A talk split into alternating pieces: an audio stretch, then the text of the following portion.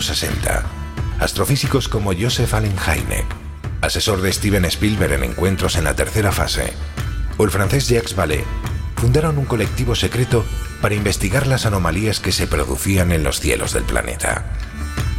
La conclusión a la que llegaron es que la ciencia, en muchos casos, no podía explicar lo que estaba sucediendo. Aquel colectivo fue conocido como el Colegio Invisible.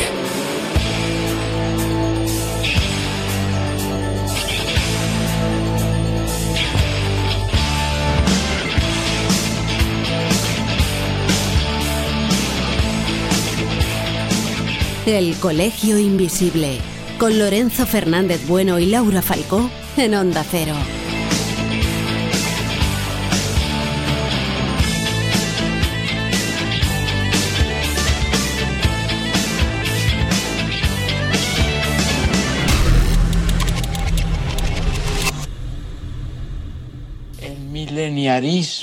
Hablamos del mileniarismo. Cojones, ya. Pues vale, dame la palabra. Hablamos del mileniarismo. Muy bien, cállate, Estamos hablando voy. de apocalipsis y hablamos del mileniarismo. El mileniarismo va a llegar.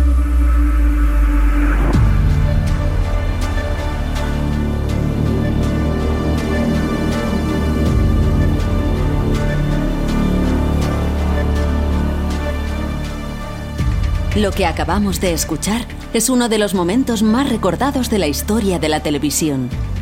El presentador Fernando Sánchez Dragó intentaba que el incontrolable filósofo Fernando Arrabal permaneciese en silencio, en una tertulia en la que se pretendía hablar del milenarismo, de los supuestos apocalipsis, de los grupos de poder. Aquello quedó como uno de los instantes memorables, pero el asunto de fondo tiene poca gracia.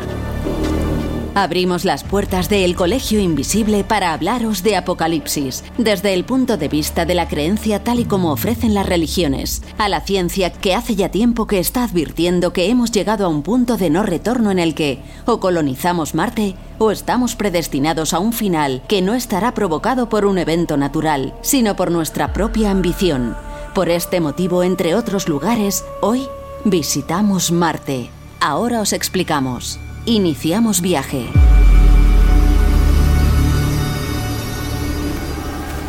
A mí, Josep, sinceramente, me encantan las montañas. Ya sabéis que yo estoy pateándome todos los días, pues monte, monte que veo, monte un que, poco, un que poco hago. cabra nos ha salido, sí. Eh, sí, solo cabra, cuidado, ¿eh? Pero lo que no entiendo es, Josep, ¿por qué nos has traído aquí? Bugarash, Francia, ¿por qué? Bueno, pues no solamente por el aire este maravilloso, Eso que sí, eso sí. no solo porque este es el lugar en el que Julio Verne se inspiró para su viaje al centro de la Tierra, o a lo mejor por eso, porque eh, ¿os acordáis de las profecías mayas del 2012? Sí, claro. Sí, claro. Pues este lugar era el único que iba a sobrevivir al apocalipsis. Ándale. Bueno, pues nada, Oye, vamos, vamos armó, montando, ¿eh? vamos montando aquí la cabañita, ¿no? Aquí se armó. Fíjate que eh, este pueblecito que ves ahí abajo son 188 personas las que viven. Pues se multiplicó por 10, por 10 en el 2012 la población. El alcalde estaba hasta los hasta los Bueno, que dice Laura de montar una cabañita. Yo no sé hasta qué punto, eh, Laura, porque parece ser que en aquel 2012 el metro cuadrado en este lugar era más caro que en el sitio más caro de París. Es lo que costaba, lógicamente, tener la certeza de Pero salvarse. si ahora ha pasado, ahora ha pasado un poco esa, ese momento, pues igual es momento de invertir, ¿no? Nos compramos aquí la cúspide, montamos aquí el colegio invisible y Aquí- ala. A ver si se equivocaron y no era el 12 sino el 22, pero claro, la nave extraterrestre no ha llegado todavía. ¿eh? Jesús, el sitio es bonito, ¿verdad? Eso iba a decir. Desde luego, al margen de, de que aquí se, se, se produjese el fin del mundo o no, lo cierto es que los lugares con misterio, con leyendas y con tradición, por norma general, suelen ser muy bonitos y eso se agradece. Bueno, pues si os parece vamos a empezar con el, con el programa de hoy, que tenemos mucho contenido y, y bueno, en fin, que va a ser un programa apocalíptico. Yo me acerco Venga. a esa mata, ¿vale? Se, se está Venga, meando. Comenzamos. Mirad, os voy a dar un dato que pone un poco, bueno, pues los pelos de punta, ¿no? En la actualidad hay que decir que la Agencia Espacial Norteamericana, ya sabéis, es la NASA, realiza un seguimiento constante de los objetos que se aproximan a la Tierra y que generalmente tienen un diámetro mayor a un kilómetro. Bueno, pues Charles Bolden, que es el administrador jefe de la NASA, asegura que si un asteroide de este volumen se aproximara en rumbo de colisión, por ejemplo, hacia la que está considerada la capital del mundo, Nueva York, él dice textualmente que salvo rezar, poco más es lo que se puede hacer. Añade además que resulta sorprendente que en esta época en la que el ser humano es capaz de crear un escudo antimisiles y conceptos como el de guerra de las galaxias están a la orden del día, no seamos capaces de prever con suficiente margen de antelación la llegada de uno de estos destructores totales. Y termina diciendo que no en vano a día de hoy se tiene monitorizado el 95% de lo que se acercan, es decir, de los objetos que se acercan a la Tierra y que se acercan demasiado. Por tanto, hay un 5% que permanece en lo que se denomina espacio ciego. Si se volviesen visibles demasiado tarde, podría ser el final. Un asteroide de ese tamaño, de un kilómetro o más grande, probablemente podría acabar, atentos, con la civilización. Esto es lo que asegura, vuelvo a repetir, el señor Charles Bolden, que es, repito, administrador jefe de la NASA. Es decir, una autoridad creo que lo suficientemente contundente como para decir cosas de este estilo y que para que nosotros, que no sabemos tanto como él, pues nos pongamos a, a temblar. Y sin embargo, como suele pasar, dicen en otros órdenes de la vida, los más peligrosos son los pequeños. Laura Falcó, tú no eres precisamente pequeña, ¿cómo andas? No, no, eh, claro, tú, o sea, yo cuando dices eso me acuerdo de los perros. O sea, siempre cuando Sí. ves un perro pequeñito, ¡uh! y viene, viene- viene como loco a punto de morder. En cambio, los grandes son más bonachones. Pues eso es así. Pero bueno. Un chihuahua, aquí por ejemplo, ¿no? Dicen que los Exacto, chihuahuas son buenos. chihuahua, Exacto. Pues mira, solo se han inventariado el 10% de estos Joder. objetos que comentas, ¿no? Se tratan de cuerpos meteóricos de 50 metros de diámetro, eh, conocidos como city killers, y eso te lo dice todo, o sea, asesinos de ciudades. Joder, sí. ¿Por qué? Porque, bueno, eh, lo que decías tú, la capacidad de estructuras que tienes es enorme, ¿no? Según las estadísticas, caen en nuestro planeta cada 10 siglos. eh, no parece mucho, pero lo es, ¿vale? Y bueno, parece como una maldición realmente el tema. Y sería eh, porque si bien no nos destruirían por completo, el desastre pues sería, como te puedes imaginar, bastante gordo. Esto es solo un factor que puede resultar clave para la supervivencia de nuestra especie, pero no el único. Años atrás, la revista Nature publicó un artículo que pretendía ser como una especie de llamada de atención. Y el artículo se titulaba de la siguiente forma: Has Earth Six Mass Extinctional eh, Ready Arrived? Es decir, ¿hemos llegado ya a la sexta extinción de la Tierra? Pues en este artículo eh, lo que decía una comisión de científicos de la Universidad de Berkeley, eh, de- después de revisar lo que era el estado actual de la biodiversidad de los mamíferos, es que en 334 años habremos extinguido tres cuartas partes de los que actualmente habitan la Tierra. Y también una gran parte de lo que son los anfibios. El caso es que las cifras, aunque no parezcan pues, quizás exageradas, según eh, Anthony Barnowski, que dirige el estudio que hemos citado, dice que si las especies se encuentran amenazadas, se extinguirán y ese ritmo de extinción continuará. Es decir, que la sexta extinción podría llegar en un plazo pues entre 3 y 22 siglos. Claro, a nosotros no nos tocará, pero no, no está tan lejos si hablamos de tres siglos. ¿eh? Esa risa ha sido muy maquiavélica. ¿eh? Además, ha habido una cosa que me... no, te quiero decir, claro, es que vamos a ver.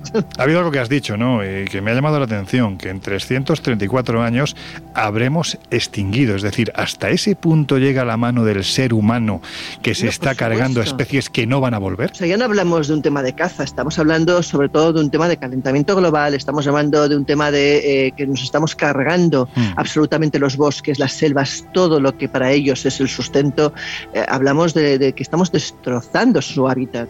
No, y para nosotros, es decir, que desaparezca, por ejemplo, parte de la selva del Amazonas, como están los furtivos talando un día detrás de otro. Por cierto, hay que decirlo con el, en fin, con, con- con la mano siempre amable del presidente de Brasil, señor Bolsonaro, al que le importa literalmente, con perdón, una mierda que precisamente el Amazonas sea el pulmón del mundo y que nosotros respiremos gracias a ese pulmón, pues eso, fastidiémoslo. Y, y lo que tú dices, a nosotros, pues no nos pillará, pero hay que ser un poquito más generosos y pensar en las generaciones venideras que también se merecen disfrutar de este planeta. En fin, José Guijarro, ¿qué tal andas, amigo? Pues un poco asustado escuchando Sí, ¿verdad? estos augurios, ¿verdad? Pues fíjate, estamos hablando de un posible final porque, bueno, por si no sabéis quienes estáis al otro lado de los micrófonos de, de Onda Cero, hoy os vamos a hablar ni más ni menos que de apocalipsis. Y por eso hay quien se ha puesto en marcha a la vista de que el final parece que ya es imparable, ¿no? Eh, Intentando, por ejemplo, preservar semillas de todo el planeta como si fuera una especie de nuevo arca de Noé. Y todo pensando en la posibilidad de que ese colapso planetario, porque no sería otra cosa, no sería puntual, sino que sería global, finalmente se produzca, ¿verdad? Así es, hablamos de la Frozen Ark, o lo que viene siendo el arca helada o la bóveda del fin del mundo, que es eh, para muchos la clave del reinicio, el reset en caso de un cataclismo.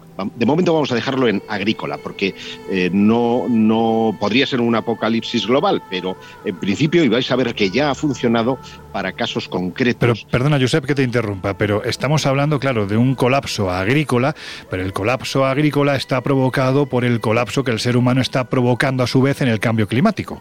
Por, por supuestísimo, esto no cabe la menor duda y que lo queremos dejar primero muy claro para que no se nos tache de negacionistas. Eh, hay que decir que este búnker, porque es un búnker subterráneo, alberga ya en su interior cuatro millones y medio de semillas. Y decía que ha cumplido su función varias veces, aunque la gente no lo sepa, porque, por ejemplo, en 2015, a causa de la guerra civil con Siria, el Centro de Investigación Internacional Agrícola en Zonas Secas, eh, que atiende al acrónimo, acrónimo de ICARDA, perdió el acceso a su banco de genes en Alepo. Y afortunadamente una gran parte de las semillas que eh, perdieron se habían duplicado y se habían llevado a este eh, banco de eh, semillas en Svalbard, que es el archipiélago en el que se encuentra esta bóveda del fin del mundo. Esto para quien no lo sepa, si para que se hagan una idea, seguramente habrá muchos oyentes que habrán visto la película Vikingos. Bueno, pues ubiquen Svalbard precisamente en esos platos naturales donde se ha grabado esa película. Por lo tanto, estamos hablando de una zona muy montañosa y sobre todo de una zona en la que tienes varios metros de nieve.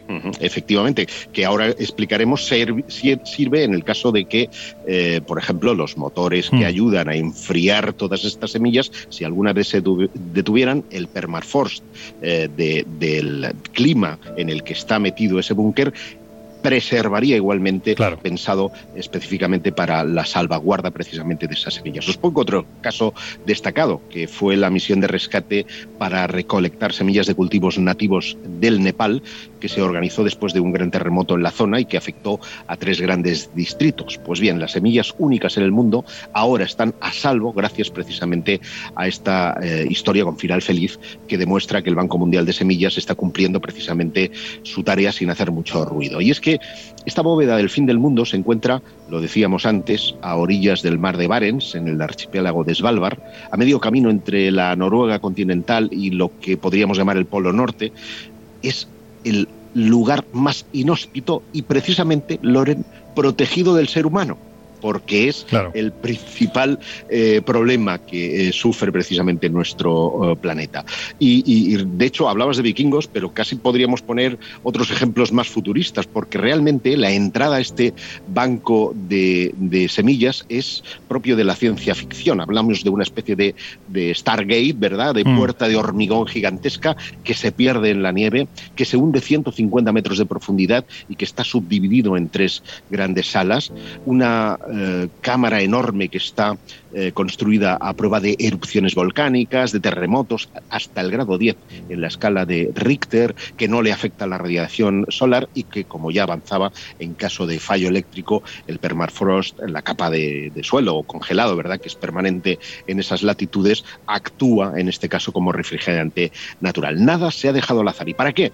Pues para preservar precisamente especies vegetales, semillas, simientes que están en peligro extremo de extinción y de la que apenas pueden quedar algunas décadas de seguir con el ritmo eh, de deforestación, de industrialización, en, definitiva, de la afectación de los humanos en lo que viene siendo el eh, clima y el terreno en el que vivimos.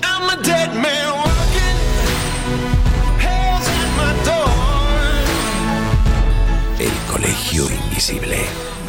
El periodismo de misterio ya está aquí, en Onda Cero.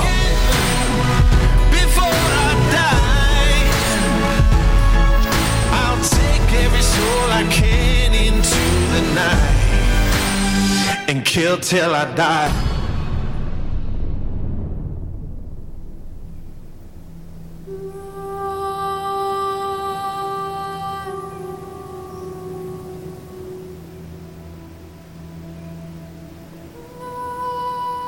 Estamos colgando, para que os hagáis una idea de lo que estamos hablando, ¿no? de esa bóveda del fin del mundo a la que hacía alusión Josep hace unos, unos segundos.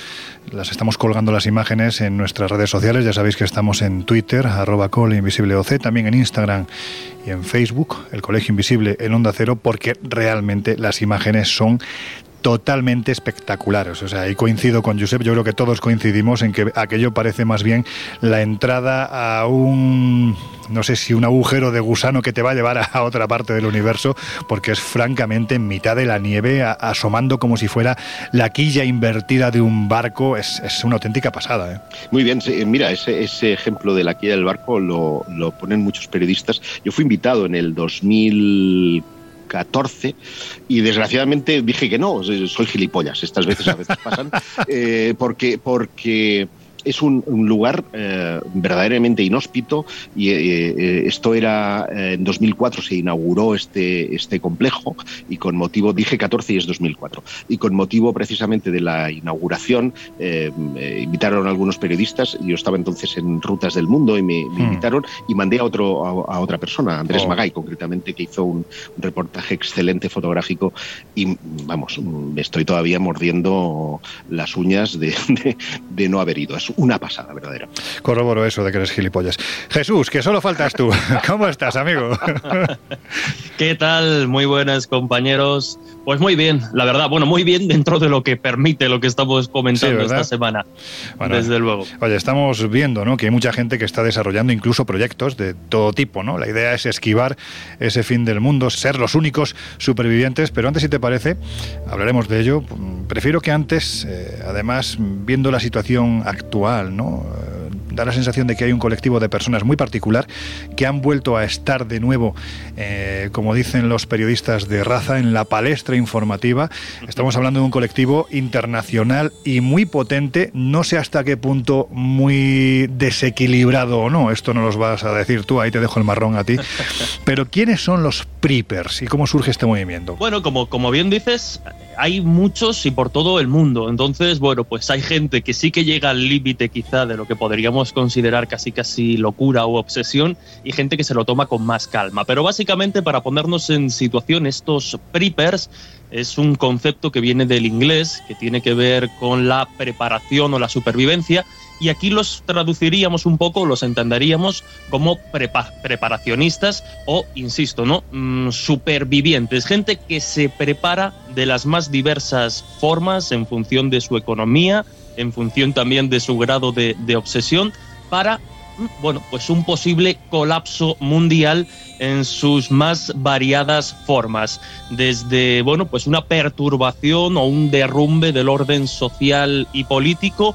hasta algo más eh, propiamente físico como pueda ser pues un meteorito como hemos estado comentando, un colapso eh, mundial debido al cambio climático, en fin, hay insisto, múltiples formas de prepararse para el fin del mundo que cada uno, cada cual interprete que puede venir. En cualquier caso, sí que se interpreta que, bueno, pues eh, ante determinadas circunstancias, una buena preparación, una buena nevera de alguna forma llena, pues puede eh, evitarnos mucho sufrimiento.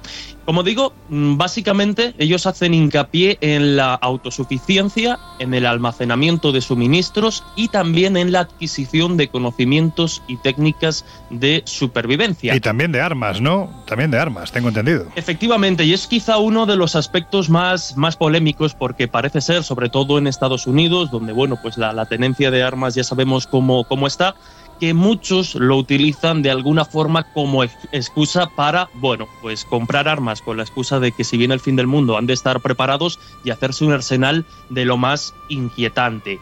Y tú lo decías, esta corriente de, preparacionistas, de preppers, que parece, yo, yo lo tenía como algo relativamente contemporáneo, de hace 10, 15, 20 años, eh, se remonta muy muy atrás en el tiempo y de hecho como podéis imaginar pues con todo el asunto de la pandemia mundial del COVID eh, pues este movimiento ha tenido en los últimos años, a partir de 2020, un nuevo resurgir. Pero como digo, mm, hay que remontarse a la década de 1930, 1940, para seguir la pista o rastrear los orígenes de este movimiento, que como tal nace de alguna forma entre Reino Unido y Estados Unidos y que debido a las políticas gubernamentales del momento, a las amenazas de guerra nuclear que ya empezaba a haber precisamente a finales de los 30, a comienzos de los años 40 y sobre todo a determinadas creencias religiosas del momento o incluso a escritores que, que advirtieron a través de ficciones de una inminente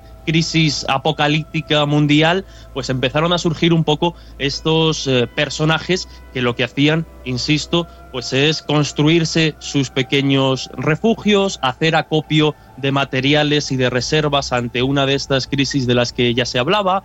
También hay que tener en cuenta que, bueno, pues justo en esos años 30, un poquito antes, 1929, nos enfrentamos a la Gran Depresión, que también es citada por los preppers o preparacionistas como un ejemplo de la necesidad de estar preparados. Y todo esto en las décadas venideras, cada una con su correspondiente crisis o con su correspondiente fin del mundo inminente se fue incrementando. Por ejemplo, en la década de 1960, pues tenemos la devaluación monetaria en Estados Unidos y también, como no, pues muy presente todavía el enfrentamiento nuclear entre Estados Unidos y la entonces Unión Soviética. Ya en la década de los años 80, 20 años después, eh, este movimiento PRIPER o preparacionista alcanza su punto máximo pues con un libro concreto de Howard Ruff, que es cómo prepararse ante el fin de los años. El título era How to, Prosper During the Coming Bad Years. Y también, bueno, pues otra serie de, de, libros que, insisto, ¿no? Dibujaban un escenario apocalíptico y terrible que a mucha gente lo llevó a prepararse. En, los en el año ya 1990, en esa década, lo que nos encontramos es la administración Clinton y todo el debate en torno precisamente a la prohibición federal de las armas y, y, de asalto. Y en este caso, pues muchos de esos personajes que tú citabas, que habían utilizado el tema Prepper como una excusa para armarse hasta los dientes de formas ya innecesarias completamente, pues también dieron un, duro golpe.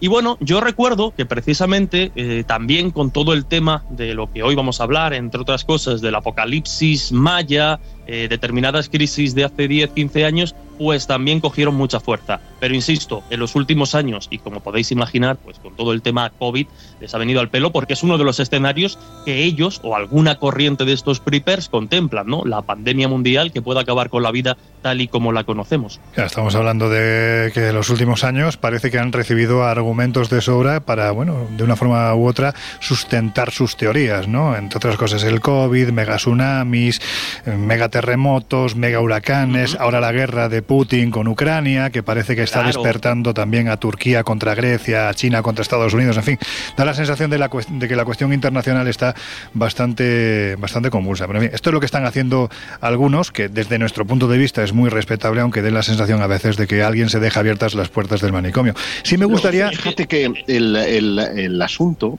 que a mí me llama la atención de los argumentos que ha propuesto Jesús y de los que seguramente podríamos debatir mucho, es que quienes eh, tienen posibilidad de hacer algo tampoco hacen, porque la sociedad actual está instalada en lo que podríamos denominar un presentismo. Es decir, vivimos hoy y vivimos a tope, que es una herencia del sistema capitalista.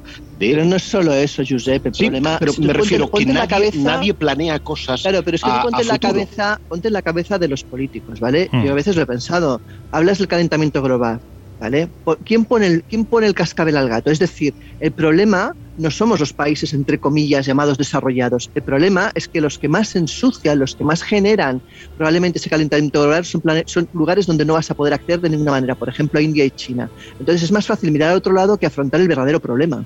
Bueno, también date cuenta que en su momento Estados Unidos, que es una de las potencias más importantes, la superpotencia mundial, se salió literalmente del protocolo de Kioto. Es decir, se pasó por el forro con Trump, se pasó por el forro toda la contaminación y lo que está provocando Pero, el cambio climático. además es una trampa, porque si tú quieres contaminar más, Trump, compras trampa. a un país menos contaminante y eh, has pagado la cuota de contaminación. Es una absurdidad, porque en el fondo de lo que se trata no es de pagar por poder consumir, Hmm. sino de lo que se trata es de que todos podamos sobrevivir. En el fondo lo decía Ray Bradbury, ¿os acordáis en el famoso Ruido de Trueno, esa Mm. novela en la que uno pisa una mariposita en un viaje al, al pasado y ve transformado todo su mundo? Bueno, la reflexión que hace es que el futuro debe prevenirse y construirse más que predecirse. Y ahora no hay nadie que construya futuro, porque vivimos instalados en un eterno Pero en presente. cualquier caso, yo creo que la pregunta hacernos también es otra. Es decir, O sea, ¿a qué precio quiere uno sobrevivir? Claro. yo me planteo, o sea, realmente si me gustaría sobrevivir en un zulo cerrada,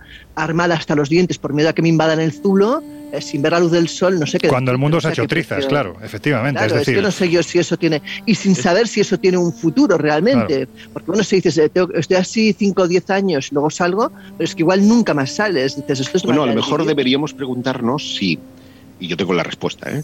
Si, eh, el profeta Guijarro. Todas estas iniciativas de la inteligencia artificial, de eh, el transhumanismo, es decir, el volcado de la conciencia a máquinas, etcétera, no es sino para que las mentes que tienen pasta puedan escapar de ese futuro aciago que uh, se Eso es una conspiración muy conspiracionista. ¿eh? Josep, ¿de qué manera? O sea, ¿tú quieres sobrevivir siendo un pendrive en una máquina?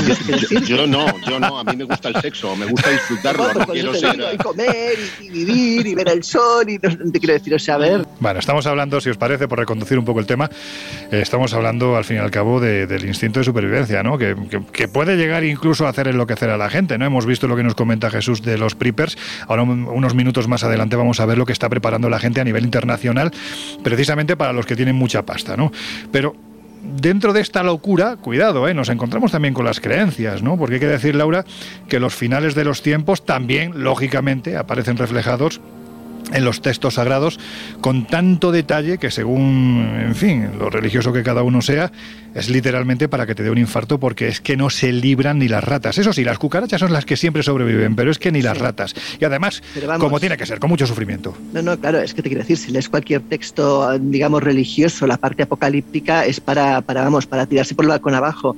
Pero si te parece, yo creo que está mejor que en ese sentido digamos lo que opina y lo que ha estudiado Mariano Fernando Uresti, uno de nuestros principales colaboradores, un gran historiador, que escribió un libro, un libro más fantástico que se llama Apocalipsis, editado por Luciérnaga. Y si te parece, pues le vamos a pasar unas cuantas preguntas. Pues venga, a ver qué te ha dicho. Eh, vamos a dar, mira, lo primero que le pregunté es que, bueno, que trasladase eso al resto de textos sagrados y si hay coincidencias.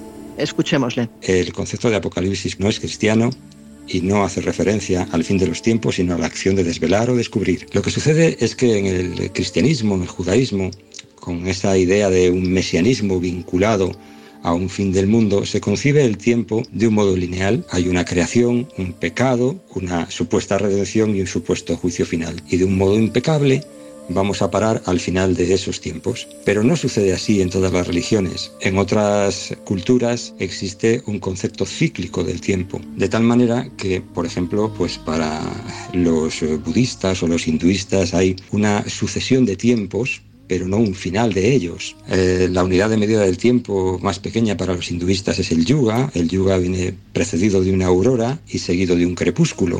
Cuatro yugas configuran un ciclo completo, un Mahayuga. De un yuga a otro se transita por un crepúsculo. Tal vez estaríamos en uno de ellos, el Kali Yuga. ¿Quiere decir eso que va a haber un fin del mundo al modo cristiano? No. Hay un cambio de ciclo hay una sucesión de tiempos, de civilizaciones, de culturas, de momentos que ya se han repetido en otras oportunidades. El problema le tienen los cristianos, porque naturalmente si el tiempo fuera cíclico, existiría un grave problema, ya que se supone que solo ha habido una llegada del Mesías y solo ha habido una redención, de manera que no podría haber habido otros momentos exactamente iguales porque solo admiten la llegada de un Mesías, en este caso Jesús de Nazaret. Por tanto, ¿Existe una similitud entre distintas religiones? No, existe un concepto diferente de la historia y del tiempo. Después eh, le dije, claro, que si alguien se aproximó en sus comentarios a lo que sería el Apocalipsis, ese fue precisamente el Beato de Liébana.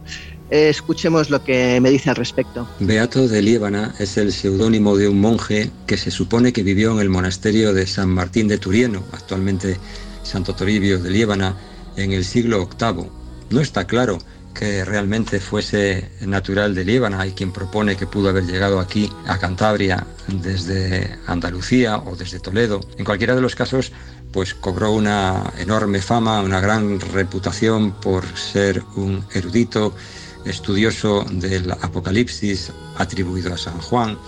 Dicen que fue confesor de la hija de Alfonso I, la futura reina Adosinda. Eh, y sobre todo también destacó por eh, su defensa mm, a ultranza del catolicismo tradicional ortodoxo frente a la herejía de Lipando de Toledo, el arzobispo de Toledo, que defendía el adopcionismo, que afirmaba que eh, Dios había adoptado a Jesús, a su hijo, ya que la naturaleza de este no era divina, sino humana, porque había sido concebido por una mujer. En cualquiera de los casos, como decíamos, la fama de, Beato pues, eh, nace básicamente de sus estudios sobre el Apocalipsis y de sus ilustraciones sobre el mismo. No obstante, habría que aclarar antes que nada que el Apocalipsis eh, atribuido a, San Juan, al evangelista, pues eh, es difícilmente defendible el hecho de que fuera eh, San Juan el autor, porque realmente ni el estilo del texto se parece al Evangelio de, Juan y porque además Juan murió en el año 44 después de Cristo durante la persecución dictada por Agripa I. Mm, si el Apocalipsis se escribió, como se dice más tarde, evidentemente Juan tuvo serias dificultades para haberlo escrito básicamente porque estaba muerto. ¿Por qué entonces firmó el autor del mismo como Juan? Pues porque pudo llamarse Juan, porque pudo haber habido muchos Juanes en aquella época, porque pudo querer homenajear al evangelista, porque tal vez existía una escuela joánica, por decirlo de alguna manera, pero él en el texto del Apocalipsis nunca dice que sea el evangelista, dice que es Juan.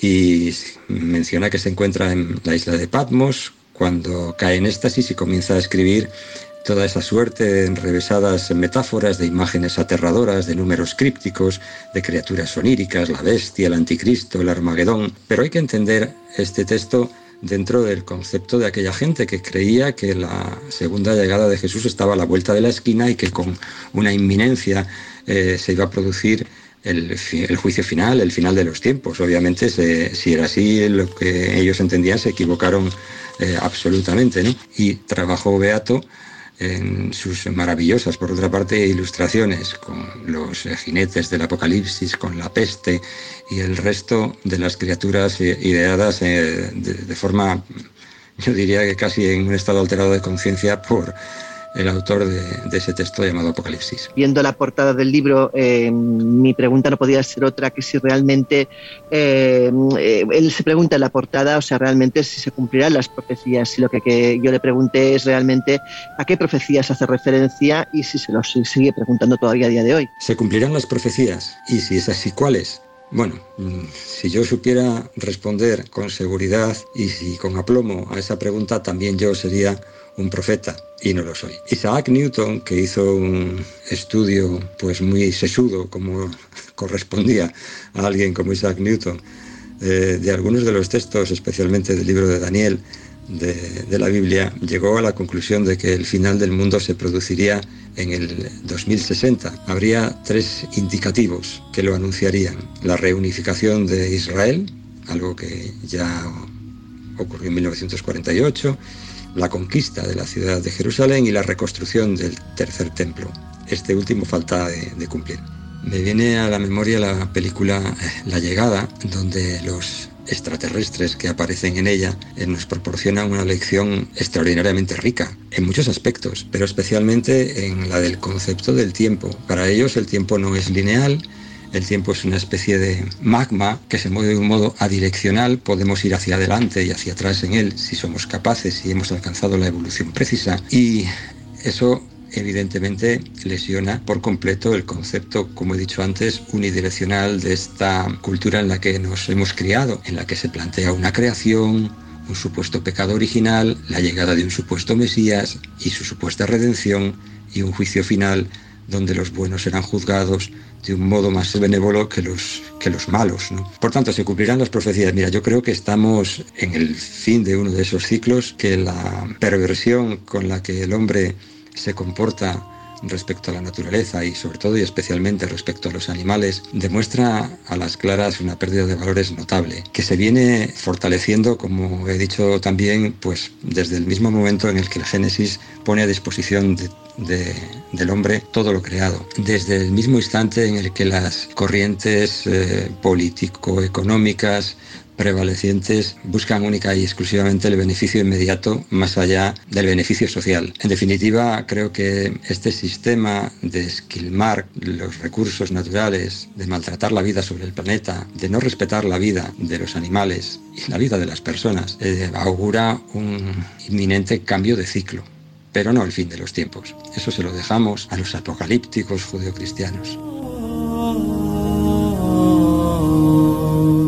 Y por último, pues claro, también le pregunté lógicamente por una reflexión personal, porque yo creo que el valor de, su opinión también hay que ponerlo en, bueno, en relevancia. Desde el siglo XVI, según reconocen los propios científicos, se han extinguido 322 especies animales y en la actualidad el ritmo se ha acelerado endiabladamente. La era del antropoceno, que es como podríamos calificar esta era en la que vivimos, se caracteriza por deificar el progreso, entendiendo únicamente el progreso como desarrollo económico. Yo diría que en su locura el hombre ha sustituido el mundo real, el producido por millones de años de evolución biológica y ecológica, por uno artificial, bendecido por la religión occidental desde que el Génesis se inventó la supremacía del hombre sobre el resto de los seres vivos. De modo que la misma tradición religiosa que concibió el tiempo como una línea recta y propuso un inicio y un final para el mundo, dispuso la falacia de que todos los seres vivos del planeta debían ser dominados por el hombre. Y así nos va. Bueno, pues después de escuchar al historiador de cabecera del Colegio Invisible, Mariano Fernández Urresti, ha llegado el momento de que os quedéis pensando un poquitín de todos estos contenidos que hemos venido desarrollando en estos últimos 28 minutos y os dejamos unos instantes con nuestros compañeros de los servicios informativos de Onda Cero Radio. Enseguida volvemos. Estáis en el Colegio Invisible.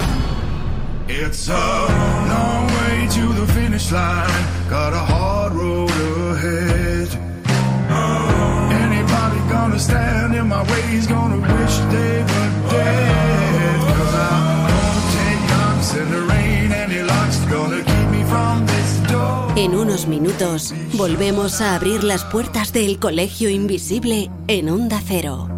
I'm gonna light like fire. I'm coming down like rain. I'm gonna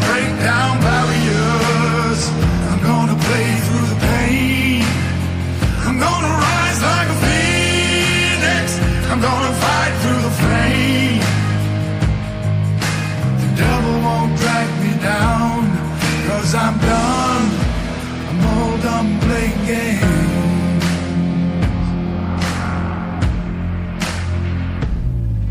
I don't know when the job will be done And the way isn't clear. Gotta stand against what I know's wrong, gotta face all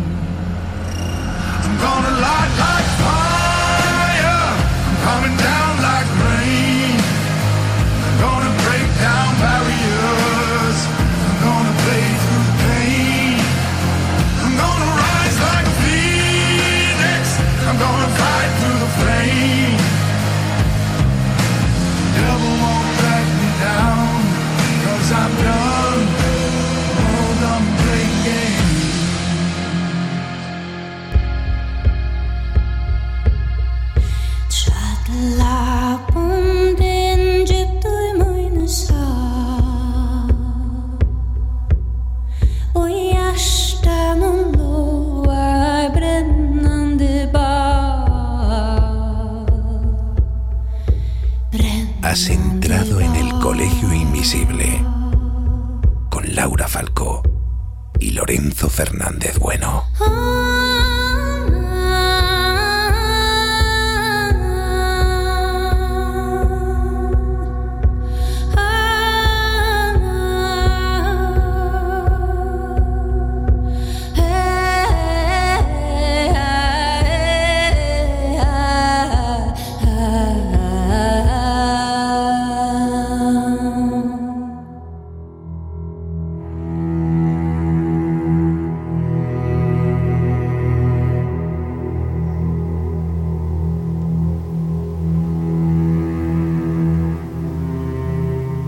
Pues ya estamos de vuelta. Si te acabas de incorporar al Colegio Invisible de hoy, que sepas que estamos hablando de un concepto tan metido dentro del ámbito de la creencia, de la religión, de la ciencia, que a veces incluso puede que hasta de la locura, como es el apocalipsis. Porque como decía el gran Fernando Arrabal en ese primer corte que hemos escuchado al comienzo de la primera hora, el milenarismo va a llegar.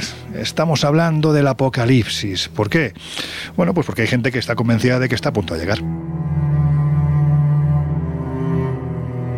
A ver, Jesús, si te parece, vamos a avanzar en el ámbito más científico de este asunto, dejando a un lado las creencias, y vamos a la posibilidad de que se produzca un apocalipsis, vamos a decirlo así, natural, ¿no?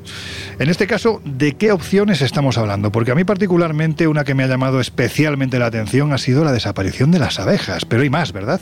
Hay muchas más y, empezando por esta, si quieres, podemos comentar unas cuantas. Es que, claro, o sea, en el momento en que una especie tan básica y fundamental como la de las abejas, que tenemos que recor- recordar que son fundamentales para el ciclo ya no solo de la fotosíntesis en las plantas, sino la recolección del polen y demás, pues claro, la desaparición de esta especie que se encarga de eso provocaría casi casi un efecto mariposa en masa en lo que es la naturaleza que acabaría teniendo consecuencias desastrosas y casi casi apocalípticas. Podríamos, insisto, comentar muchos escenarios realistas, muchos escenarios eh, posibles a futuro, pero vamos a empezar quizá por el que hace unos años nos habría parecido quizá pues casi de novela distópica o de ciencia ficción y que por desgracia tras haber sufrido sus consecuencias pues puede que lo tengamos más en cuenta. Una pandemia letal, una pandemia mundial que acabe no con toda la vida, pero al menos sí con la vida tal y como la conocemos. Y la menciono porque precisamente buscando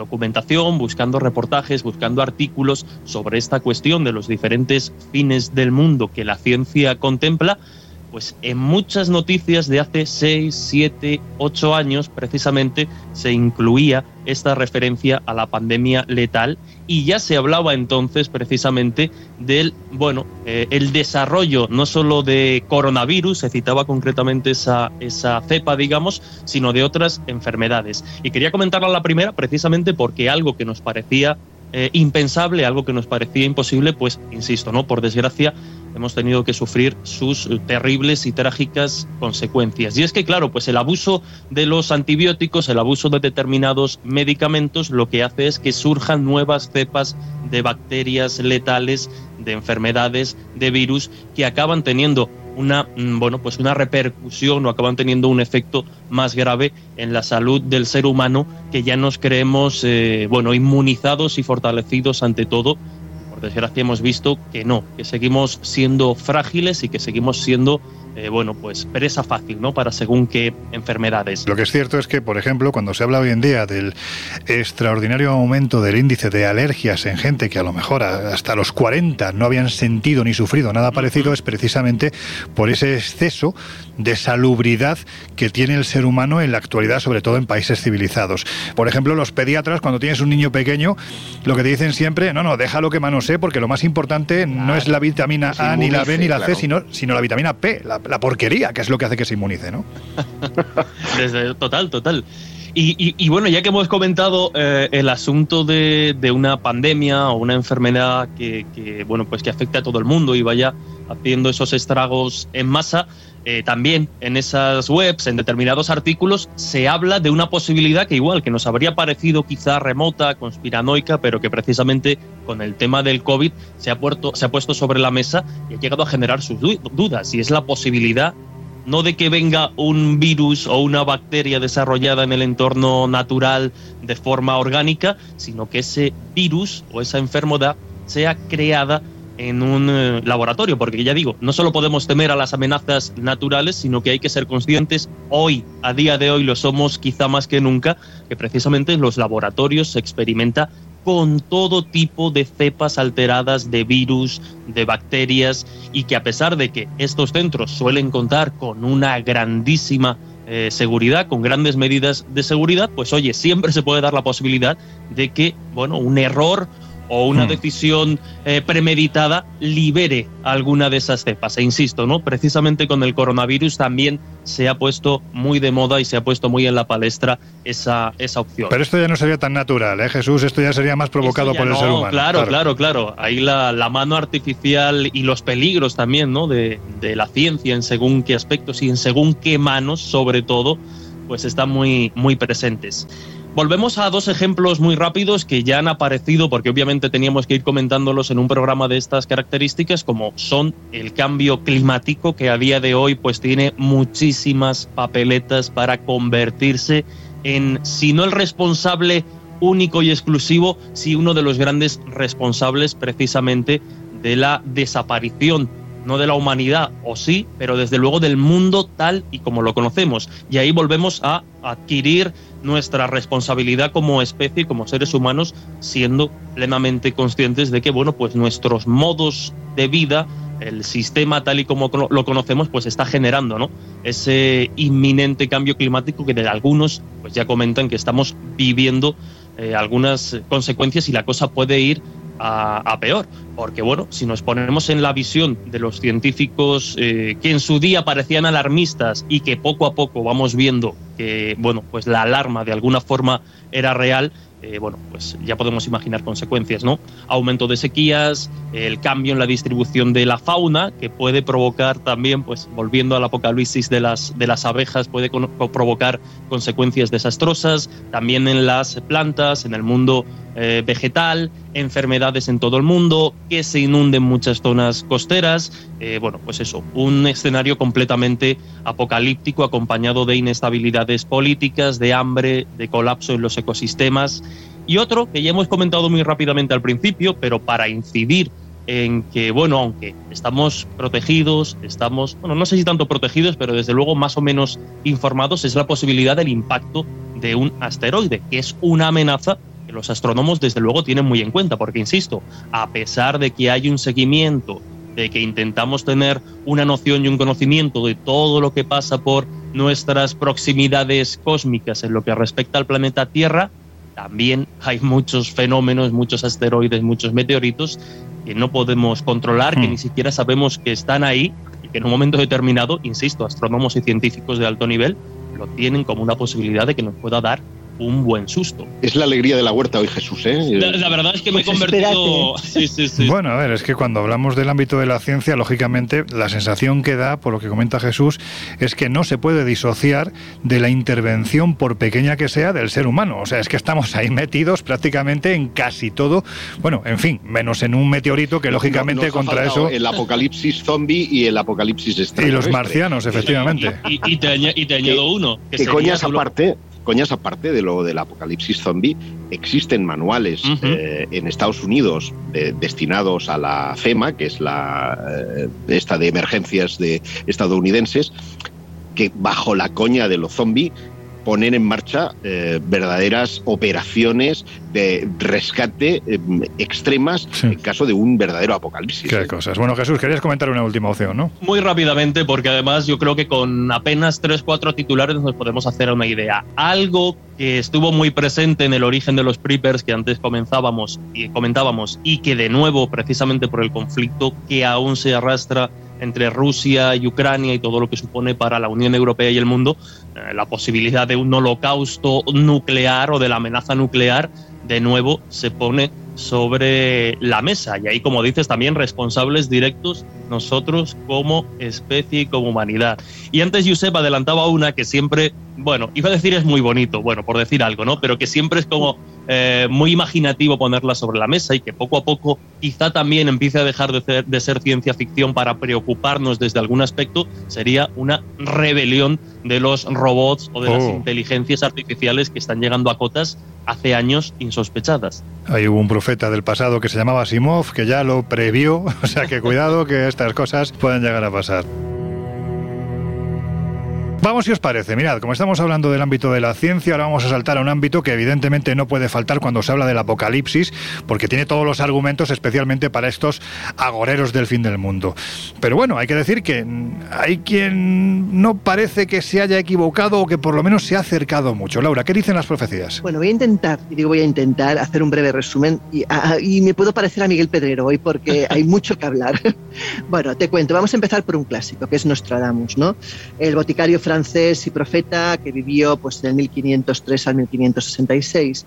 Pero vamos, sigamos hablando de cosas que, que dijo Nostradamus referente a esta época, ¿no? Por ejemplo, podemos hablar tranquilamente del asedio de una gran ciudad. En este caso podríamos, por la época en que estamos, pues trasladarlo a Ucrania a Kiev, eh, pues que como podemos saber está en estos momentos en la situación en la que se, en la que se encuentra, ¿no? Pero también, por ejemplo, habla de la inflación y del cambio climático Y dice algo curioso que tiene mucho que ver con algo de lo que ha comentado Jesús. Miel costará mucho más que la cera de las velas. ¿Qué está ocurriendo con las abejas? Como decía Jesús, estamos teniendo cada vez más problemas para que las abejas, por la sequía, encuentren alimentos. Es verdad que la cera se está encareciendo. Pero no solamente eso, habla también, por ejemplo, de, la posibilidad de que se agoten los recursos tipo el trigo. Mm, ¿Qué está ocurriendo con la guerra de Ucrania? O sea, hay muchos datos que realmente podrían interpretarse, aunque Nostradamus sabemos que su manera de definir el futuro es muy difusa, pero que la podríamos interpretar con cosas que está ocurriendo. No, fíjate, lo que yo creo que es difuso es la forma que tiene la gente de interpretar a Nostradamus. Bueno, claro, esta es otra, Claro. sí, bueno, claro, sí. El problema de Nostradamus es que no, no concreta tanto como otros profetas en lo que son las fechas o en lo que es quizás la manera de definir el hecho en concreto y, y surgen interpretaciones diversas. En cualquier caso, también, por ejemplo, él escribió cosas como la siguiente, como el sol, la cabeza sellará el mar resplandeciente, los peces vivos del mar negro casi hervirán. Bueno, mm, la ola de calor que estamos sufriendo, eh, por ejemplo, ha llegado a situaciones en Canadá como que superaron los 50 grados y que provocó la muerte masiva de mejillones, almejas y mariscos, por poner un ejemplo. ¿no? O sea, hay varios datos de los que comenta Nostradamus que podían identificarse con la época actual. Pero vamos a otra predicción es, eh, de, otra, de otra persona completamente distinta. Vamos a hablar ahora de la famosa eh, Baba Vanga, esa mujer eh, profeta ciega de los Balcanes, Es muy curioso esto. O sea, sería la- la vidente ciega, ¿no? es un Sí, por eso poco... no he querido decir, por eso no he dicho vidente ciega porque parece de chiste. Sí, sí, claro, Entonces, claro, pero bueno, en fin, por no eso sé si esto le da más valor. ciega. Esta mujer. Yo creo eh, que le da mucho más valor. Claro, totalmente. Esta mujer eh, vivió entre el 1911 y 1996, es decir, hace dos días, que todavía estaba viva, ¿no? Y tiene realmente profecías muy inquietantes. Por ejemplo, habla de fuertes inundaciones que afectarían este año diversas regiones de Asia y Australia, lo cual coincide perfectamente con lo que ocurrió en territorio australiano. Pero, por ejemplo, también relaciona la falta de lluvia y la escasez de agua potable y un ejemplo sería Gran Bretaña, que este año por primera vez en su vida declaró la sequía del país, o otros países como han podido ser pues, España, Italia o Portugal, ¿no? Perdona, Laura, yo creo que nunca, yo creo que nunca ha habido menos ingleses en Benidorm como este año, porque las temperaturas en Inglaterra han sido tan altas No, que han decidido quedarse allí.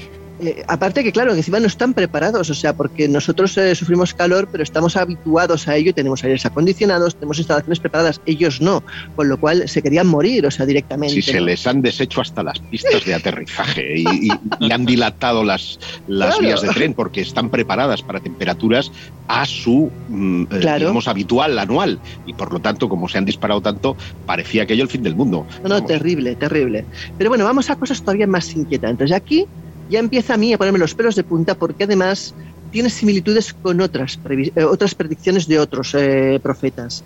Dice lo siguiente, la irrupción de un virus letal en Siberia, que es un pronóstico además muy sensible después de lo que ha ocurrido de la pandemia de coronavirus, pues según eh, Baba Vanga, un grupo de investigadores descubrirá un virus letal en Siberia, que hasta el momento estaba congelado, cosa que tiene mucho que ver con lo que está ocurriendo, con- Hmm. precisamente con el calentamiento global. Lo que ella dice es que este virus será terrible, mucho peor que el anterior, y que morirán de una enfermedad tremenda la gente que lo sufra. O sea, mm, esto a mí me pone los pelos de punta, sobre todo porque luego veremos que hay otra profecía de otro lugar que no tiene nada que ver, que podía relacionarse con eso por fechas y por la manera en que se expresa. Claro, no estamos hablando de, en no estamos el- hablando de COVID, estamos hablando de otra cosa. de algo posterior. Joder, porque el COVID bien. aparece, de hecho, ya lo habríamos pasado. O sea, está hablando de algo posterior que aparece en Siberia debido al, al descongelamiento del el continente debido al calentamiento global.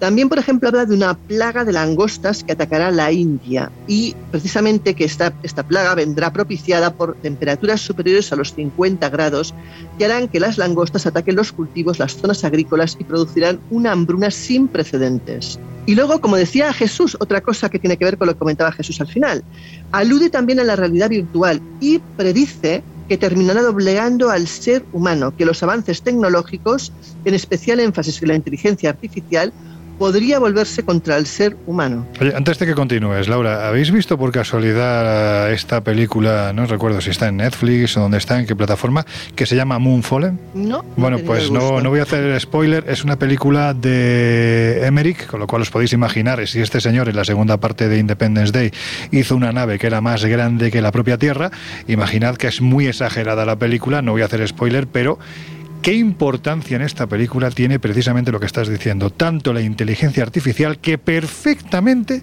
en esa película por todas las características, se puede asociar a un aparatito que ofrece una gran compañía y que mm, estoy convencido de que el 70% de la gente que nos está escuchando la tiene en casa. Alexa, no digo más. Mm, Continúa si te parece, porque creo que también. Ahora, ahora me Yo vais la, a hacer... la peli Claro, la recomiendo sin hacer hacer spoiler, que esta noche porque la vea. además nos viene, nos viene como anillo al dedo de las cosas que estamos A mí particularmente la peli me parece una mierda, eh, con perdón, pero, pero, pero creo que es Como todas interesante. las que hace Emily, perdóname. Sí, sí, pero en este caso es interesante el tratamiento que se le da a la inteligencia artificial porque te hace pensar una barbaridad. Porque es que no somos conscientes de que ese cacharrito que está en casa, cuando tú estás en tu casa y no le dices nada, ese cacharrito te está escuchando. Mm, cuidado, ¿eh? Cuidado. Bueno, Laura, que... Esta noche la veré. Sigamos. Eso. si os parece. Pues Isaac Newton también, Vamos a ¿no? una cosa, sí, una cosa mucho más prosaica, es decir, a una persona que nada tendría que ver teóricamente con el mundo de las profecías. Hablamos de Isaac Newton, que vivió entre 1643 y 1727. Eh, conocido por establecer las bases de la matemática y enunciar la ley de la gravitación universal, estaba realmente obsesionado con la Biblia y intentar saber realmente qué había detrás de las explicaciones y si era capaz de traducir eso en números. Igual que también se obsesionó con las pirámides, porque él estaba convencido de que las pirámides explicarían las medidas eh, del universo, lo, que llamaba él el codo real. Pero bueno, referente a la Biblia, ¿qué es lo que hace él? Pues después de estudiar durante muchísimo tiempo la Biblia, llega a la siguiente conclusión. Él dice que 1260 años después de la refundación del Sacro Imperio Romano, llevada a cabo por Carlomagno, acontecerá el Apocalipsis. Según eh, él deduce, dice que, eh, bueno, después de hacer una serie de cálculos que él eh, estima que pueden ser lo que esconde detrás el lenguaje de la Biblia, y sobre todo basándose en un fragmento, concretamente en el libro de Daniel, él deduce que el mundo se acabará, como decíamos, 1260 años después del citado hito histórico, es decir, nos, nos llevaría al año 2060. No falta tanto. Ojo Vaya. al dato. Sigamos, más que nada para, para tener un buen día. Vamos ahora al código de la Biblia, que ya en su momento Sí. hicimos referencia. Primero recordar cosas que ya en- hace casi un año mencionamos, mucho antes de que ocurrieran. Eh, encontramos en el código de la Biblia, eso sí, a posteriori, eh, la palabra, o sea, el cruce eh, de COVID-19 China 2019, lo cual fue sorprendente. Encontramos cosas más inquietantes, como por ejemplo Putin muerto en el año 2022. Veremos si es verdad o no, nos quedan todavía unos meses. Encontramos Tsunami Rusia 2024, Ajenjo Rusia 2025. Y ahí me remito a la señora Banga, Hmm. porque como decíamos, ella habla precisamente de un virus letal en Siberia. Claro, yo cuando vi a Genjo en Rusia en 2025, ¿qué es lo que pensé? Me acordé de las profecías bíblicas, me acordé de las centrales nucleares, pensé que se refería a un nuevo Chernobyl, pero claro, Ajenjo, ¿qué significa? Ajenjo realmente Claro. significa veneno, con lo cual puede tener mucho que ver con la predicción de esta señora. eh, o sea, que ojo que no sea 2025 cuando se descubra este virus letal. En Hay que decir, perdona Laura, que claro, en su momento entiendo que se haya asociado a Chernobyl porque precisamente la traducción de Chernobyl también es ajenjo. Claro, no, no, yo lo asocié. O sea, yo me puse a buscar cosas en el código y puse a Genjo pensando precisamente en las nuevas centrales que están en riesgo, como las de Ucrania. O sea, y puse, dije, bueno, vamos a buscar palabras que tengan que ver con central nuclear y entre ellas, aparte de poner los, eh, los, los nombres de las centrales nucleares que actualmente están en riesgo, puse a Genjo porque tenía muy claro que la Biblia se había asociado a Genjo a, a Chernobyl, precisamente. Y dije, bueno, vamos a probarlo de otra manera. Claro, cuando encontré esto pensé que era una central Hmm. nuclear. Ahora, después de descubrir las profecías de esta señora, pienso cuidado porque ajenjo Claro. es veneno, con lo cual puede tener que ver con el virus letal y no con una central nuclear. Así que ojito al dado con 2025. También encontramos meteorito en China en el 2027, Maduro preso para el 2030. Lo que quiere decir que el meteorito de China no se va a cargar el planeta, porque si a Maduro lo apresan No en se va a cargar el 2030, planeta. Mm, pues Hombre, me imagino que tendremos un buen baile, sí. pero no creo que se bueno, cargue que no el sea, que no sea, no tengamos nada. Y lo último que he conseguido encontrar es habitar Marte en el año 2030, que casualmente coincide con el anuncio de la NASA que pretende precisamente para el 2030 que un hombre negro y una mujer, lo cual parece un chiste de estos de, de- claro, a mí es que me recuerda, perdona, un hombre negro solo falta que diga una mujer rubia Sí. encima, o sea, para cumplir aquellas cosas así de un míticas, ¿no? español, un italiano y un inglés. Sí, ¿no? un judío, un judío y un árabe, o sea, ya vamos, metemos ahí la mezcla completa. Pero bueno, dicho eso, es verdad que la NASA anuncia que eso es para el 2030, que pretende precisamente crear una primera colonia en Marte. Casualmente, la Biblia lo confirma. Bueno, realmente el si do- es verdad o no. 2030 lo que pretenden es que haya una base estable en la Luna como paso previo a Marte, que será a partir de 2040, exactamente. Pues en eh, el código de la Biblia parece que eso ocurre en 2030 para Marte. Sí, no, pero te digo que, o sea, que previamente, o sea, el viaje a Marte previamente tiene que estar sustentado por una base en la Luna, que es la que se La pretende Luna. colocar en 2030, exactamente. No sé si con un señor de color, si con una señora rubia, pero lo cierto es que para esas fechas es muy probable que ya haya una base estable. Sí, sí, pero en la Luna. En la Luna. dicen Marte. Claro, porque es el paso previo para ir a Marte. Ah, ¿no? ¿De Marte de quién? Bueno, ya estamos. Bueno, mía. sigamos, dejémoslo estar, sigamos. Sí que te estás haciendo un pedrero, ¿eh? Vamos, por eso te digo que hoy tenía mucha materia. Vamos al último de todos, a Benjamín Solari Parravicini.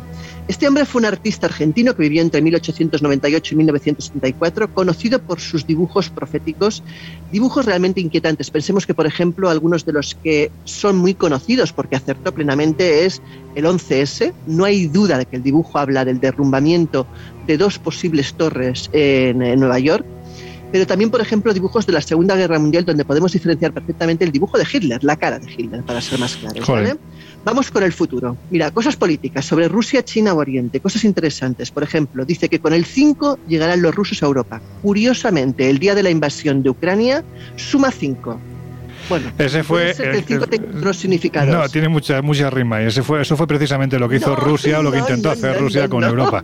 ¿Sabes? Sí, sí. Exacto. El 5. Pero bueno, sigamos. Por ejemplo, Cinco. dice que China será dominada por Rusia y lanzará a los amarillos en dogmas rusos, lo cual preocupa, sinceramente. Los amarillos son los chinos, claro. Claro, no, está. lógicamente. Por ejemplo, también habla de que Europa llamará a América, pero que América caerá. También dice, por ejemplo, que los amarillos llegarán al Pacífico.